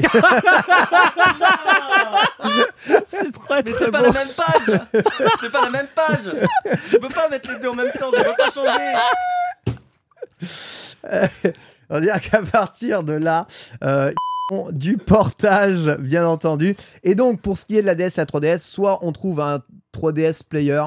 Mm. Tu sais, il pourrait y avoir un accessoire qui ressemble à une 3DS que tu brancher sur ta télé pour jouer à tes jeux à 3DS. Bon, moi, je- c'est un de mes fantasmes. Ça s'appelle une Wii U en fait. n'arrivera jamais. Il y a la Wii U, ouais, c'est qu'en démat, ça ne permet pas à tes jeux physiques. Soit attendez-vous, mais ça c'est vrai truc, attendez-vous à une tétra de portage DS 3DS sur les prochaines consoles Nintendo. Je vous Mhm. assure, il va y en avoir beaucoup, beaucoup, beaucoup. Ils vont les porter ces jeux. Ils vont pas se priver. Ils vont les porter avec des gameplays euh, classiques. Ils vont les porter. Ils vont les remasteriser. Ils vont les remaker. Il va y en avoir des tonnes et tonnes parce que bientôt, il n'y a plus de remake ou euh, de portage Wii possible. hein. La Wii U, c'était euh, du copier-coller. Donc là, la Wii, ils ont déjà tout explosé. La GameCube, ils ont quasiment tout explosé. Euh, c'est la DS 3DS qui passe après. hein. Tu sais qu'en vrai, euh, j'étais en train de me poser la question pendant que tu disais ça. Qu'est-ce qu'il y a comme jeu DS, on va dire DS pour l'instant, qui a eu un remake Euh, Il y a Diamant, Perle, Platine. T'as eu Diamant Perle Platine. Ouais. Tu vas avoir Noir Blanc bientôt. Ouais. Euh, et je m'étais posé la question est-ce que tu avais des jeux autres que Pokémon Parce que Pokémon, les remakes sont évidents. C'est pas si fréquent que ça. Tu as eu des remakes 3DS, on l'a dit, hein, pour les Ouais. Mario et Mario et Luigi, ce qui est quand même une, une aberration. Tu as eu des portages aussi de jeux DS sur d'autres supports à l'époque? Tu sais que tu avais eu un GTA sur DS. Oui, alors, moi, alors que moi, j'adore, je trouve que c'est un des meilleurs jeux de la DS, mais qui a été un bide Il y a phénoménal. Ghost Trick là euh, prochainement. Ouais, t'as Tout Ghost à fait, Trick. très bonne réponse. Ghost Trick qui arrive là prochainement. Et tu sais que le, le- le GTA DS, il avait tellement bidé qu'ils avaient fait un portage à la hâte sur PSP. Il était ressorti sur PSP un an et demi plus tard parce qu'il fallait absolument quand même capitaliser sur ce Chinatown Wars qui était bon, mais qui avait été un four total sur, euh, sur. DS. Absolument incroyable. Mais ouais, euh, pourquoi pas. En tout cas, euh, va y avoir tout ça euh, qui va être fait. Euh, voilà, Advance Wars, on disait euh, justement, euh, qui lui aussi, eh bien, a été porté. En tout cas, c'est des choses qui vont, je pense, arriver plus qu'un simple émulateur, parce que l'émulateur, euh, la Wii U était parfaite. Mm. Les plans étaient lancés, mais bon, vous n'en avez pas voulu et vous avez eu raison.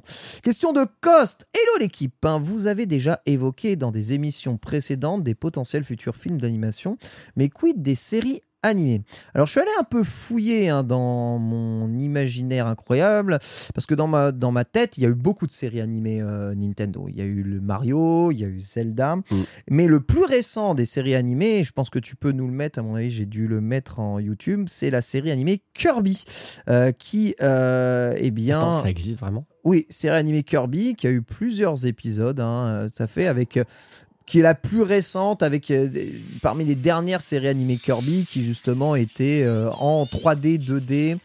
euh, et qui reprenait une histoire totalement originale de Kirby. Mais On dirait une intro de jeu GameCube. Exactement, on dirait une intro de jeu GameCube, mais c'est pourtant pas une intro de jeu GameCube, je t'assure que c'est euh, l'animé Kirby. D'accord. Voilà, c'est l'animé Kirby et euh, bon, c'est euh, là c'est un spécial. Il y a eu un animé qui est sorti un peu aussi avant. Euh, et euh, après ça, bah ils y sont pas trop retournés Nintendo. hein. Et ça, ça fait longtemps. hein, je Ouais. crois c'est début des années 2000, donc. euh, ça commence à dater pas mal. Donc, il y a une crainte, je pense, de, de revenir dans le monde de l'animation. Maintenant, il y a des portes qui peuvent s'ouvrir, notamment avec Splatoon. Bah oui, c'est la plus grosse, clairement. Exactement. Et avec bah, tout ce qui a un manga récemment Nintendo. Et Mm. c'est-à-dire quasiment toutes les licences Nintendo ont un manga associé. Donc qui sait, pourquoi pas avec le succès de Zelda revoir euh, des animés Zelda. Mais, mais je pense que l'animé qu'on pourrait voir arriver euh, le plus facilement, c'est le Splatoon et le Animal Crossing. Voilà. Ouais, Sp- Splatoon pour moi c'est le plus évident de très loin parce que bah déjà euh, qui dit euh, animation dit euh, Japon en premier lieu. On a vu Oui, la popularité folle de Splatoon 3 au Japon. Même Splatoon 2, hein. Splatoon 2 c'est vrai qu'on l'oublie un petit peu maintenant, mais Splatoon 2 avait des chiffres de vente au Japon qui étaient colossaux. complètement. La licence Platoon au Japon, c'est vraiment. euh, Enfin, c'est- pas loin du niveau Pokémon hein, en termes de visibilité maintenant. Donc, oui, s'il y a effectivement une série Nintendo qui doit être adaptée en animé, c'est Splatoon avant tout. Animal Crossing, j'y crois aussi. Euh, par contre, j'ai peur que ce soit un truc qui tourne très vite en rond. Ouais, c'est possible. C'est un, peu le- c'est un peu le problème. c'est un peu le problème d'Animal Crossing, quoi. T'as cité, euh, t'as cité Zelda et c'est très intéressant parce qu'on a plein de fois évoqué le fait que ouais, Zelda, ça serait mieux en film d'animation, style Ghibli, tout ça. Euh, pourquoi pas effectivement un animé Zelda en quelques épisodes plutôt que de tenter absolument un long métrage qui risquerait de se vautrer parce que c'est très risqué? Il y a peut-être effectivement quelque chose, à- quelque chose à faire de. On peut s'appuyer. En fait, euh, tout ce qui peut s'appuyer sur le manga pourrait avoir un animé. c'est ça, Tu vois, donc euh, il suffit de s'appuyer sur les mangas, les mangas de, de, de Zelda. ah bah des mangas Zelda, il y en a plein. Voilà, est-ce que Nintendo a envie de créer des animés? Est-ce que c'est le genre de produit dérivé qu'ils voulaient? Je crois que les dernières séries de mini-films ou de mini-animés qu'ils ont sortis, bah, c'est Miyamoto qui les avait dirigés, c'est pour Pikmin. Mais c'était pas quelque chose qui était sorti à la télévision, Ouais. donc pas pensé comme un animé, c'est plutôt des petits courts-métrages euh, qui avaient été réalisés avec, avec euh, Pikmin. Donc euh, on verra, mais je pense que si on doit arriver à un animé Nintendo, un prochain animé Nintendo, c'est Splatoon que l'on verra parce que le Japon. euh, Dernière question euh, ou avant-dernière question Dernière question. Euh, question de Kikachon. hein, et désolé si j'ai pas eu toutes les questions hein, juste avant. Question très intéressante. Après Splatoon et ARMS, que pourrait-il imaginer comme grosse nouvelle IP chez Nintendo hein, Compte-t-il en sortir une? Euh, Bon, on a fouillé un peu dans l'historique. Chaque nouvelle génération Mm. de consoles, c'est une nouvelle IP qui est passée en avant. Donc on sait que c'est le Wii Sport euh, pour la Wii, il y avait euh, Doshin the Giant euh, pour euh, GameCube, hein, désolé, un hein. Bah, je suis un Pikmin, monstre. Pikmin, Je suis un monstre, sang. mais c'est vrai, Pikmin, c'est c'est c'est Ouais. surtout Pikmin évidemment.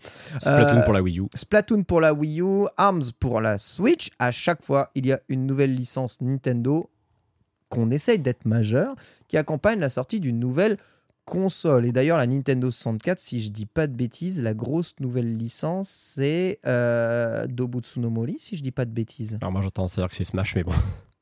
Ah, pour moi, C'est un peu pas une particulier, je sais, mais. euh, Non, pour moi, c'est Alors, Animal Crossing. hein. En fait, en fait, les nouvelles licences Nintendo que t'as dessus, t'as 1080, t'as Wave Race. Quoi Wave Race, t'as un jeu Game Boy, j'ai jamais su s'il est sorti avant la version Ouais. 64 ou pas.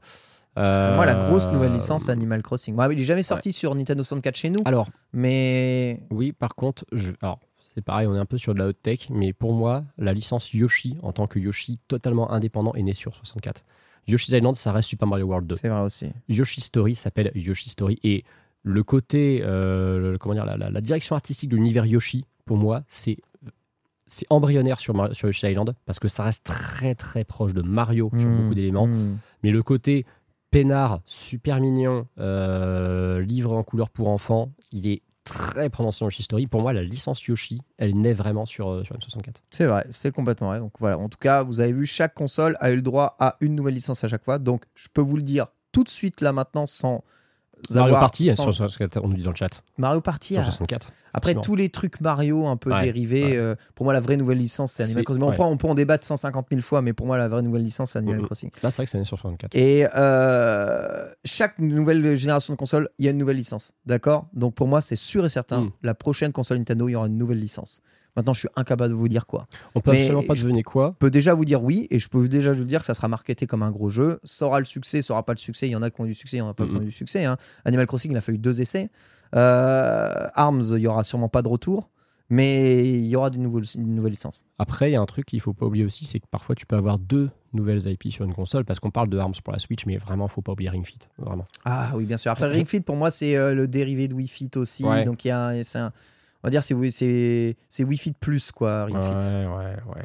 C'est un peu une suite spirituelle. Mais oui, t'as raison, c'est une nouvelle licence. C'est pas très gentil quand même quand tu vois la Non, qualité après, de Ring Fit. Après, si on a des tonnes de. On a eu des tonnes de. En fait, on a plein de nouvelles licences. Mm. tu vois. Il y a, y a- Bah, y a Nintendo Labo aussi. il y a euh, Kiki Trick, tu vois. Donc, euh, merci.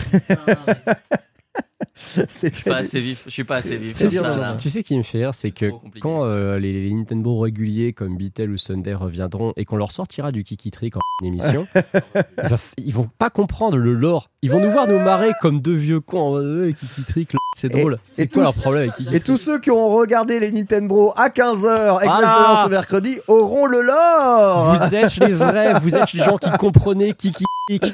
Voilà, ça y est, Pierre, il a le, c'est bon. Il a chopé le, il a chopé le truc. Vous avez le lore, hein, hommage à Satoru Iwata, évidemment, hein, qui avait, euh, qui avait, qui avait l'air de passer un sacré Tu, bon tu moment. rigoles, mais quand on nous a montré euh, Kiki Trick, est-ce qu'on a vu des images de gameplay? Je me souviens même plus. Oui, oui, mais j'en ai cherché, mais c'est plus Iwata qui parle, euh, qui dit Ah ouais, c'est vraiment bien ton. C'était quoi comme genre de jeu déjà? C'était un WarioWare. Ah ouais, d'accord, ok. C'est un WarioWare, mais décalé. Ok. avec vraiment un tout nouveau univers. Voilà en tout cas pour ça, voilà, vous voyez quelques images ici. Donc là, c'est vraiment le popotin en Et bas à gauche. oui, c'est ça, Oui, ouais. c'est le popotin. Donc là, tu as un mini-jeu sur une fausse Game Boy où tu as une personne qui mange un ramen et il y a des interactions euh, sonores et il faut que tu trouves exactement ce que tu fais. Voilà, exactement. Voilà. Voilà, tu vois, il fait le bruit du ramen quand il, quand il voit ça. Ah, ouais, c'est C'est incroyable. Ah, Et tu peux te moucher. En fait, tu peux être le plus désagréable possible. Et le but, et le but, c'est de déranger. Le but du jeu, c'est de déranger. Tu vois, là, vraiment, il y a Iwata qui est en train de commenter le développeur qui lui monte un mec qui mange un ramen avec des graphismes Game Boy et qui appuie sur le bouton Prout C'est exceptionnel. avant la sortie de la Tesla Model S. C'est peut-être pour ça que c'était le dernier jeu. Et son klaxon Prout. C'est incroyable. Ce, ce truc, c'est officiel Nintendo. C'est incroyable. Ça n'est pas un montage. hein. Non, mais ça m'étonne pas. Bah, euh, WarioWare est officiel Nintendo, hein, donc pourquoi ça, le Exactement. serait pas? Prout, quoi. Prout. Il appuie sur Prout et le but c'est le but c'est d'être le plus gênant possible en mangeant ton ramen. Et évidemment ils ont pris un, un américain. euh, ce- qui est génial, c'est qu'ils n'ont aucune idée de, que- de ce que veut dire Kiki dans certains pays occidentaux. c'est pas, c'est encore mieux. Ils en ont rien à foutre, ça sonnait juste bien. Voilà, donc il y aura une nouvelle licence. euh, oui. Laquelle Je n'en sais sacrément rien, mais il y a déjà des pistes dans les autres Nintendo on vous avait expliqué qu'il y avait des genres de jeux que Nintendo n'a pas encore spécialement exploré, mais que Nintendo ne raisonne pas en termes de genre, ils prennent un concept, un personnage, une image, et ils en font un gameplay. Ah, Kirby, il est rond, voilà, ça serait bien s'il mange, il absorbe les, les personnages. Ah, il absorbe le personnage, mais du coup, il pourrait peut-être piquer leur pouvoir, comme il a un peu machin. Voilà, ça fait un gameplay. Mario, c'est un plombier, il saute, c'est normal. Euh, il tombe dans des tuyaux, c'est un plombier. Voilà, donc c'est, ça fait des jeux de plateforme. Donc, euh, on verra en tout cas ce qui va pouvoir être créé là-dessus. Euh, en attendant, aucune idée de quoi. Voilà pour la FAQ, mon très cher Antistar. On a déjà beaucoup, beaucoup, beaucoup débordé. Je te propose de passer rapidement au cabinet des curiosités. Bien évidemment. Et puis euh, voilà, on aura terminé cet épisode très très court hein, aujourd'hui, euh, uniquement à deux, c'est incroyable, c'est parti.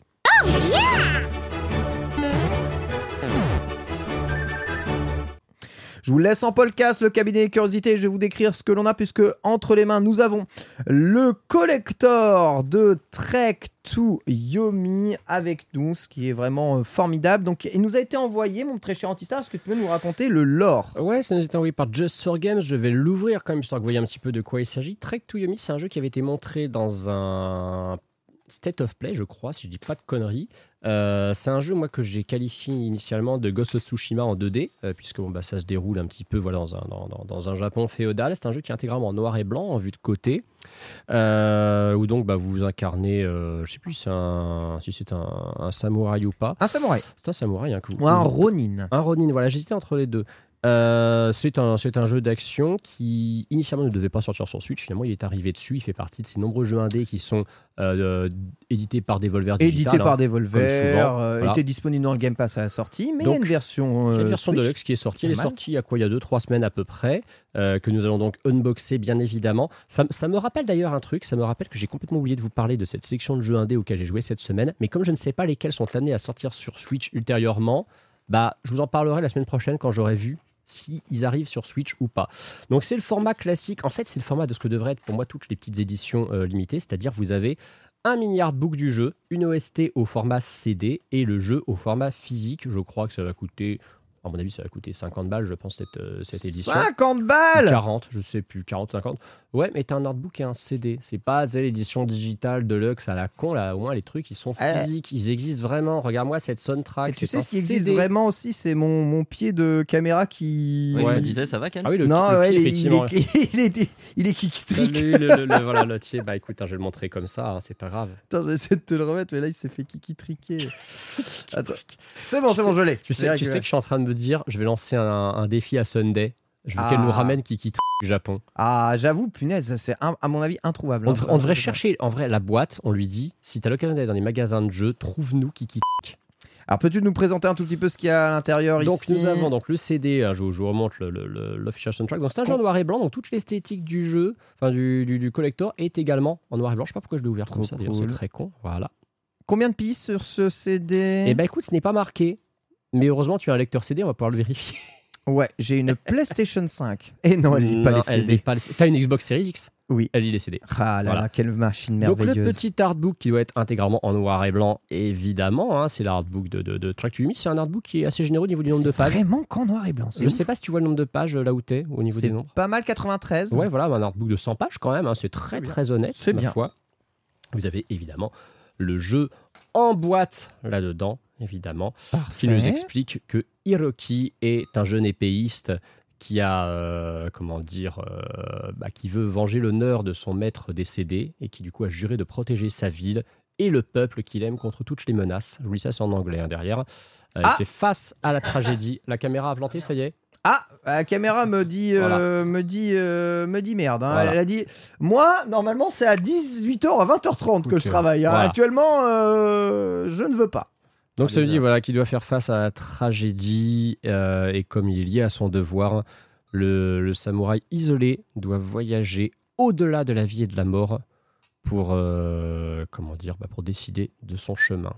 Voilà. Excellent jeu. Tu connais le prix du coup de ce collector? Bah écoute, je te dis, je spécule que c'est certainement parce que les, les, les collectors euh, Just for Games comme ça, en général, c'est 40 ou 50 balles. Je pense que c'était ça. C'était le cas pour Gris, c'était le cas pour euh, pour euh, qu'est-ce qu'il y a eu d'autre comme collector avec ce format chez Just for Games? Je sais plus, ça m'agace. Les gens dans le chat à tous les coups, ils ont ils ont déjà trouvé. On a les gens dans le chat qui arrivent et qui disent que l'émission a déjà commencé. En fait, c'est pire, elle est en train de se finir parce qu'on est 3 heures en avance par rapport à d'habitude. Exactement. On a commencé à 15h aujourd'hui. Et d'ailleurs, va- ouais, ma caméra fait grève. hein. Je, te, je te le dis tout de suite. La caméra fait grève, très bien. Bon, bah très écoute, bien. c'est Tant pas pis. grave. On va finir sur. Bah, c'est parce qu'elle sait qu'en fait, on est au format podcast, donc elle s'en fout. Elle se sent pas. En fait, quand on s'est format podcast, la caméra, elle dit Ouais, mais moi, ça me regarde pas, je m'en branle en fait. Euh, et je vais de remettre le CD dedans, je vais remettre le CD après du coup. Et on va finir sur quelque chose que euh, bah, les gens qui ont, qui ont vu ma matinale samedi dernier ont, ont déjà vu, mais que les autres ne connaissent pas. Euh, Alors, c'est extraordinaire. Vas-y, montre-nous Alors, alors, Alors, désolé, attends. ça va secouer un peu, mais on, va, on va juste, on va juste avant de le montrer, même si les gens savent déjà de quoi il s'agit, refaire une petite mise en contexte. Il y a un Nintendo euh, qui habite pas très très loin de chez moi, dans la, dans la région de Reims, qui, euh, avec qui j'avais déjà fait un échange, qui m'a contacté le jeudi de l'Ascension, le matin, pour me dire qu'il était à telle brocante et qu'il avait vu un jeu que je cherchais. Euh, il m'a demandé si ma wishlist était toujours à jour. Ah ouais? Il m'a dit, parce que j'ai trouvé un jeu que tu cherches. Comme c'est quoi, j'étais en live à ce moment-là, j'ai regardé mes MP que environ 4 heures après. Ouais. Je lui ai dit, bah écoute, ouais, elle est à jour, mais je suppose que t'es déjà parti, euh, c'est trop tard et tout. Il me dit, non, c'est bon, je l'ai pris parce que c'est assez rare et c'était pas cher. Ok? Je lui dis, du coup, c'est quoi? Et il me dit, euh, si t'habites toujours à Reims, euh, je te l'apporte, mais je te le mets dans une enveloppe et je veux que tu l'ouvres en mode surprise dans ta prochaine matinale. Non. Je t'avoue que j'aurais jamais vu cette personne avant, j'aurais jamais fait d'échange avec, je me serais méfié. T'as des Nintendo bien plus euh, bro que, que moi. Parce que, mais, Moi, mec, ils veulent me vendre des trucs bizarres, ceux qui tombent dans mes DM. alors c'est peut-être pas des vrais Nintendo. J'ai eu hein. une soi-disant Nintendo qui me proposait des photos olé olé. Ah, mais oui, mais on n'a pas les mêmes, euh, la même cible, Ken. hein, Mais elle parlait en anglais, c'était bizarre. Ouais, ouais, non. Moi, je serais toi, je ne donnerais pas suite. Voilà. Hi Ken Bogard. Voilà. Pense à Nina quand même, s'il te plaît. Ah bah oui, je pense à Nina. Mais, euh, Je ne donne pas suite, mais c'est chelou, toi. Toi, on propose que des bons plans. Donc du coup, je me dis bon, comme j'ai déjà vu cette personne une fois, que euh, on a déjà échangé par rapport aux collections, qui m'a déjà demandé si je cherchais tous les trucs. Allez, ok, je joue le jeu. Euh, il m'apporte donc une enveloppe en bulle classique, euh, voilà. Je tâte l'enveloppe à bulle pour me faire une idée de ce que c'est. Je suppute le jeu Game Boy parce que ça sent le carton carré. Mais toi, tu sais, toi. Donc je me dis bon, c'est un jeu Game Boy ou alors, ou alors c'est une petite boîte en carton qui était mise en Ouais. avec un truc il dedans. va te ramener, euh, il va te ramener un vieux Kirby, quoi. Je me suis, bon, ça va les Kirby vu leur cote maintenant. Moi je suis chaud, hein, Kirby. Ah ouais Mais j'en cherchais des Kirby. Tu sais que Kirby's Dream Land maintenant en boîte c'est 120-150 balles minimum. hein. C'est complètement abusé. Donc bref, je, je- je- ce que j'ai fait c'est que je l'ai ouvert en live, mais en, en ne regardant pas le, le jeu, en tournant le dos à la caméra, ce qui fait que le chat a vu avant moi ce que c'était. Et le chat a, a spammé les OMG ou des trucs comme ça. Je me suis dit c'est une dinguerie. Ah, Moi, j'ai vu sur Twitter, je suis halluciné. Et j'ai trouvé Oh. ça dedans. Hallucinant. J'ai trouvé ça dedans. En brocante. Donc il a trouvé en brocante, il m'a expliqué qu'il l'a payé 5 euros. Début 2023, un Metroid 2, la fameuse version dite FH, donc celle commercialisée en France et au Benelux. Vous voyez, c'est marqué ici, euh, mode d'emploi en français, et en dessous, c'est écrit en hollandais. Donc, les seuls petits défauts d'apparence, voilà, ils sont ici. Moi, c'est ce que j'appelle un état brocante, mais parce que j'ai mes standards vieux de 15 ans, et que moi, il y a 15 ans, pour moi, je trouvais des jeux comme ça en brocante, tu vois. Non, mais Parce qu'il est, loin d'être euh, D'accord, il y a deux petites déchirures là. Voilà. Mais Ah, il, est, c'est. il, est, il est très propre, on va pas dire le pour contraire. moi, c'est incroyable. Et attends, parce que c'est un du coup, Metroid 2, c'est tellement rare. c'est un jeu extrêmement rare en version française. C'est un des jeux en fait Game Boy qui cote le Mais plus. tu peux dire du coup c'est tout pourri à l'intérieur? Alors, non, à l'intérieur, c'est absolument pas tout pourri parce que donc en plus de la boîte, on a la notice qui elle pour le coup est très bien conservée. T'as Non, une petite merdouille en haut à droite, C'est une hallucinant. petite trace d'étiquette à l'arrière, mais sinon l'intérieur, bah Immaculé, couleur. Ouah, attends, la Y a rien à dire. retire la, remets la première. Oh, ah ouais, trop stylé. c'est bah, c'est les bonnes vieilles notices Game Boy comme on les aime, hein. voilà tout simplement. Trop stylé. Je me suis empressé d'aller chercher dans ma collection un jeu Game Boy dont j'avais un petit plastique pour protéger la notice pour la mettre dedans, hein, littéralement. Et évidemment, il y avait. Non, alors, mais ça, c'est le plus ça, hallucinant. c'est le truc qui m'a fait le plus halluciner. Ça, ça n'existe pas, ça. En fait, il y avait, alors tu vois, il n'y avait pas les pubs. C'est le seul truc qui manquait. Ça doit être quelqu'un qui a jeté les pubs quand il a acheté le jeu. Mais il y avait donc la cale cartonnée, la cartouche dans son petit boîtier de protection Game Boy, donc le truc vraiment classique. Et alors, ce qui est le seul truc qui est vraiment lié à l'état brocante, c'est que cette cartouche, cette cartouche ne fonctionne pas. Non, par contre, ah, Tiens, sors ta Game Boy euh, Color, Ken, on va bien rigoler. fin du rêve. Parce que du coup, Fin du rêve, le jeu il marche pas. alors la, la cartouche seule déjà, elle code bien. Maintenant, C'est je, dommage. je vais la faire comme examinée par euh, ce cher FF6man. Cette cartouche, elle est parfaitement authentique. hein. La Ouais, ouais, elle est vraiment authentique, c'est une vraie. Alors attends, on est- ah mais attends, on était déjà sur on en fait. Le la console le pouce- était. Le poussoir est un peu, un peu dur. Ouais, mais ta console, je pense que sa batterie. Non, c'est bon. Non, c'est ça. Et vous allez voir ce qui se passe quand on arrive à l'écran titre, c'est très drôle. Écran noir là. Ah, t'as l'écran noir écran T'as même pas écran- l'écran qui En saute. fait, il y a deux, y a deux possibilités. Soit t'as l'écran noir, soit t'as un On écran va qui saute. recommencer, on va la remettre dedans pour rigoler un c'est coup. vraiment au pif. Mais ouais, le Voilà. jeu marche pas malheureusement. Mais je pense que c'est récupérable. hein. Ah, c'est complètement récupérable. Je pense qu'en fait, il y a beaucoup de choix à nettoyer à noir. l'intérieur. Écran noir, ok.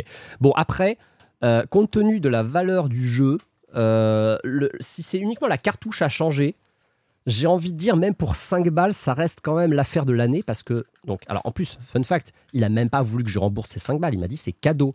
Il m'a dit, euh, à défaut de sub ta chaîne, je t'offre, je t'offre ce jeu, du moment que tu l'unboxes en live, ça me fait plaisir. Un Metroid 2 quoi. Alors, maintenant, la question, c'est combien ça vaut, ça? Un Metroid 2 Ouais, FH complet. On va dire si la cartouche marchait. hein. Si la cartouche marchait. Mais bon, la cartouche là, c'est sûr, elle est récupérable. Pour moi, elle est récupérable. Certain. Et dans le pire des cas, j'ai regardé, bah, je dirai après combien, veut- combien peuvent se vendre la cartouche. Ça vaut combien? D'après vous, dans le chat, ça vaut combien? Selon vous, dans cet état-là, la version donc française, hein, dite FH, comme on Donc, voit ce- sur le, petit rabat, Ceux, ceux qui n'ont pas l'image, hein, c'est vraiment pas de rabat, elle tient bien Exactement. droit. C'est voilà. la version pâle française FH de Metroid de Game Boy, boîte, avec boîte bon, un peu abîmée, mais ok. Livret, plus cartonnade, plus euh, protection en plastique, plus le jeu à l'intérieur. Et l'état, je vous jure, l'état, il est propre. Moi, on- Ah, il est, il est quand même méga au, propre, hein, je suis au. Japon, au Japon, ça serait noté un état D. Ouais. Euh, en France, je pense que c'est du B, tu vois. Ouais, en France, ça reste quand même, ça reste quand même très propre. hein. Tu vois, tu vois avec, euh, avec ma chérie, on, on note toute ma collection, on note tout ce qu'il y a dedans et on note l'état des boîtes, des notices et tout. Moi, je lui mettrais un 7 sur 10 à cette boîte. Ah, ça, tu mets 7, c'est élevé. hein. Au Japon, ça, c'est 3. Oui, mais les, Jap- les Japonais, c'est des psychopathes. Au Japon, ça, c'est 3. ouais, je sais, je sais. Ça, moi, je, moi, je mettrais. En fait, je mettrais 7. S'il n'y avait pas les déchirures, je mettrais 8. Tu vois. Mais bon, c'est assez incroyable. Oui, c'est pour vous dire que nous, on regarde ça. Enfin, moi, je suis, euh, nous, je, je nous, suis émerveillé de ce que. Voilà, vas-y. Les, les prix 300 euros, 1000 euros, 250 euros, 2500 euros, 1300, 200. Moi, je dirais 200. Alors, Aujourd'hui, je dis que ça vaut 200. La version euh, 200, c'est le prix auquel se vendent parfois les versions US et UK du jeu complète et encore, c'est c'est presque des bonnes affaires. Cette version-là, avec la, la- la- la jaquette donc française, la notice intégralement en français, euh, j'avais regardé ces derniers mois parce que je cherchais activement ce jeu. Je trouvais des ventes réussies entre 800 et 1200 euros quand il était complet. Mais. Alors, 1200, c'est en état comme neuf, vraiment. Le mien, il vaut jamais il vaut 1200. mais ça vaut par au moins 300, par 300, contre, 300 400 balles. Je alors. pense qu'on est plus sur du entre 600 et 800 dans cet état, je pense. Et ce que je trouve ouf, c'est de se dire qu'il y a quelqu'un qui donc bah Il y a quelqu'un qui a vendu 5 Quel- euros ça en brocante. alors, il y a un, il y a quelqu'un qui a vendu ça 5 balles en brocante.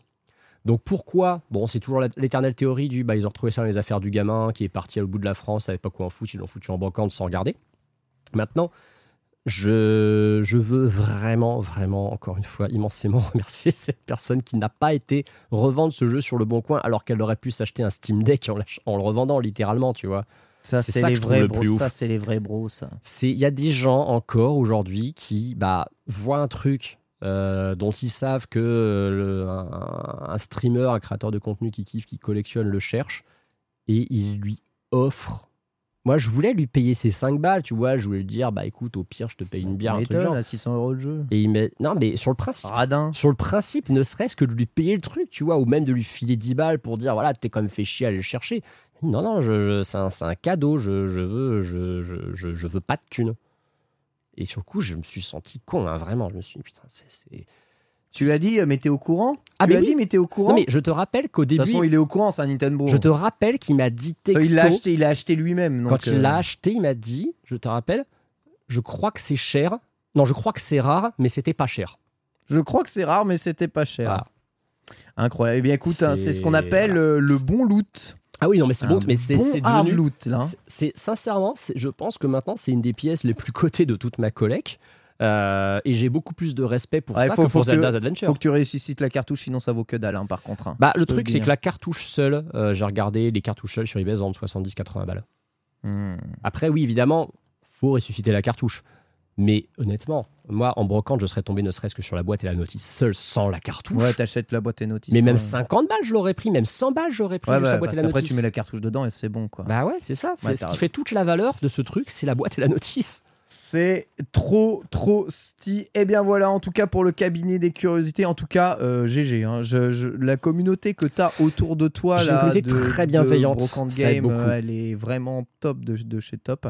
Mais euh, j'ai aussi, en tout cas, sur Pokémon, hein, des gens euh, très, très éveillés euh, qui, me, qui me donnent Ouais, t'as eu quelques plans. petits cadeaux sympas, je pense, quand même. Maintenant là, je suis tellement euh, dégoûté de ce que j'ai vu au Japon Ouais, et des prix ouais, que j'ai vu au Japon. C'est la, la photo Patreon que j'ai postée, c'est la photo du Reckling Crew euh, 98 que je voulais te prendre là, qui coûtait plus de Qui 100 coûtait euros. 1002, euh, ouais, 12 000. Ouais. Ouais, 12 000 yens, euh, enfin c'était n'importe quoi.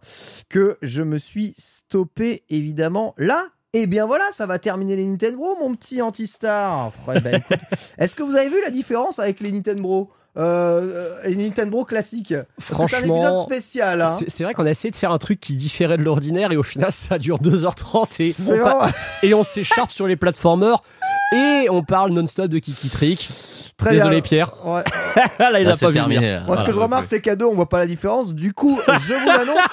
étant donné que ni Sunday ni Bitel ne nous ont envoyé la moindre vidéo, voilà, vous êtes tous virés. Voilà. Et on reste avec Antistar tous les deux. Et puis, euh, c'est exactement bon, ça. ça. ça coûtera moins cher. Ah bah on est des bros en même temps. hein, OMG, je suis augmenté. On garde, on garde Pierre et on l'augmente. Moi aussi. Je prends, je prends la piche de Beatle. Exactement, Sunday. on garde Pierre, on l'augmente et on fait euh, amende honorable, bien entendu, euh, là-dessus. Bip, bip, bip, bip, bip, bip, bip, bip.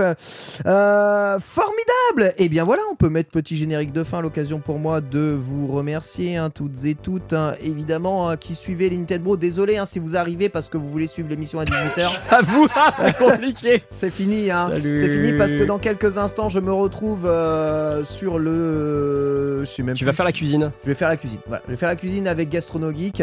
Euh, on va cuisiner du tonkatsu, ça va être vraiment très très bien. Je vous rappelle que Nintendo une émission indépendante entièrement financée par Patreon. Si vous aimez évidemment Kiki Trick, n'hésitez pas à soutenir. Ah mec, j'étais en train de boire, t'abuses. Via le patreon.com slash les Nintendo, hein, tout évidemment les soutiens sont bons, mais je vous conseille quand même de prendre un abonnement euh, euh, au moins Soleil si vous voulez revoir cette rediffusion avant l'heure, euh, bien entendu.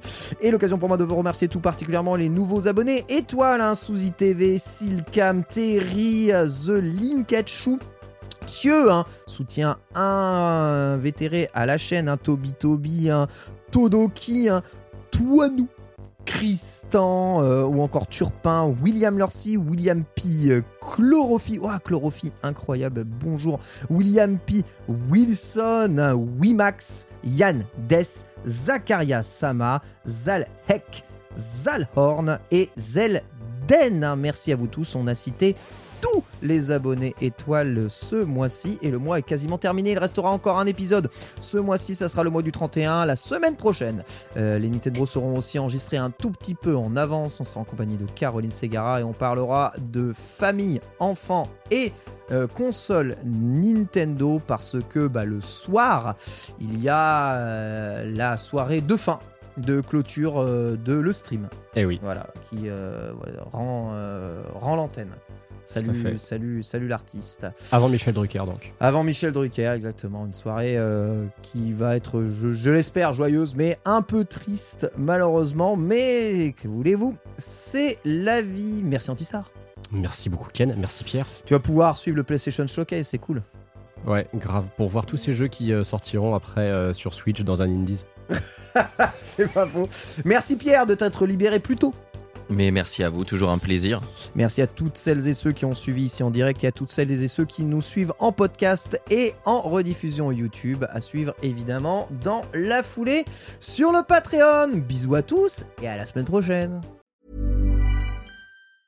Hi, I'm Daniel, founder of Pretty Litter. Did you know cats tend to hide symptoms of sickness and pain? I learned this the hard way after losing my cat, Gingy. So I created Pretty Litter, a health monitoring litter that helps detect early signs of illness by changing colors, saving you money and potentially your cat's life. Pretty Litter is veterinarian developed, and it's the easiest way to keep tabs on your fur baby's health right at home. Go to prettylitter.com and use code ACAST for 20% off your first order and a free cat toy. Terms and conditions apply. See site for details.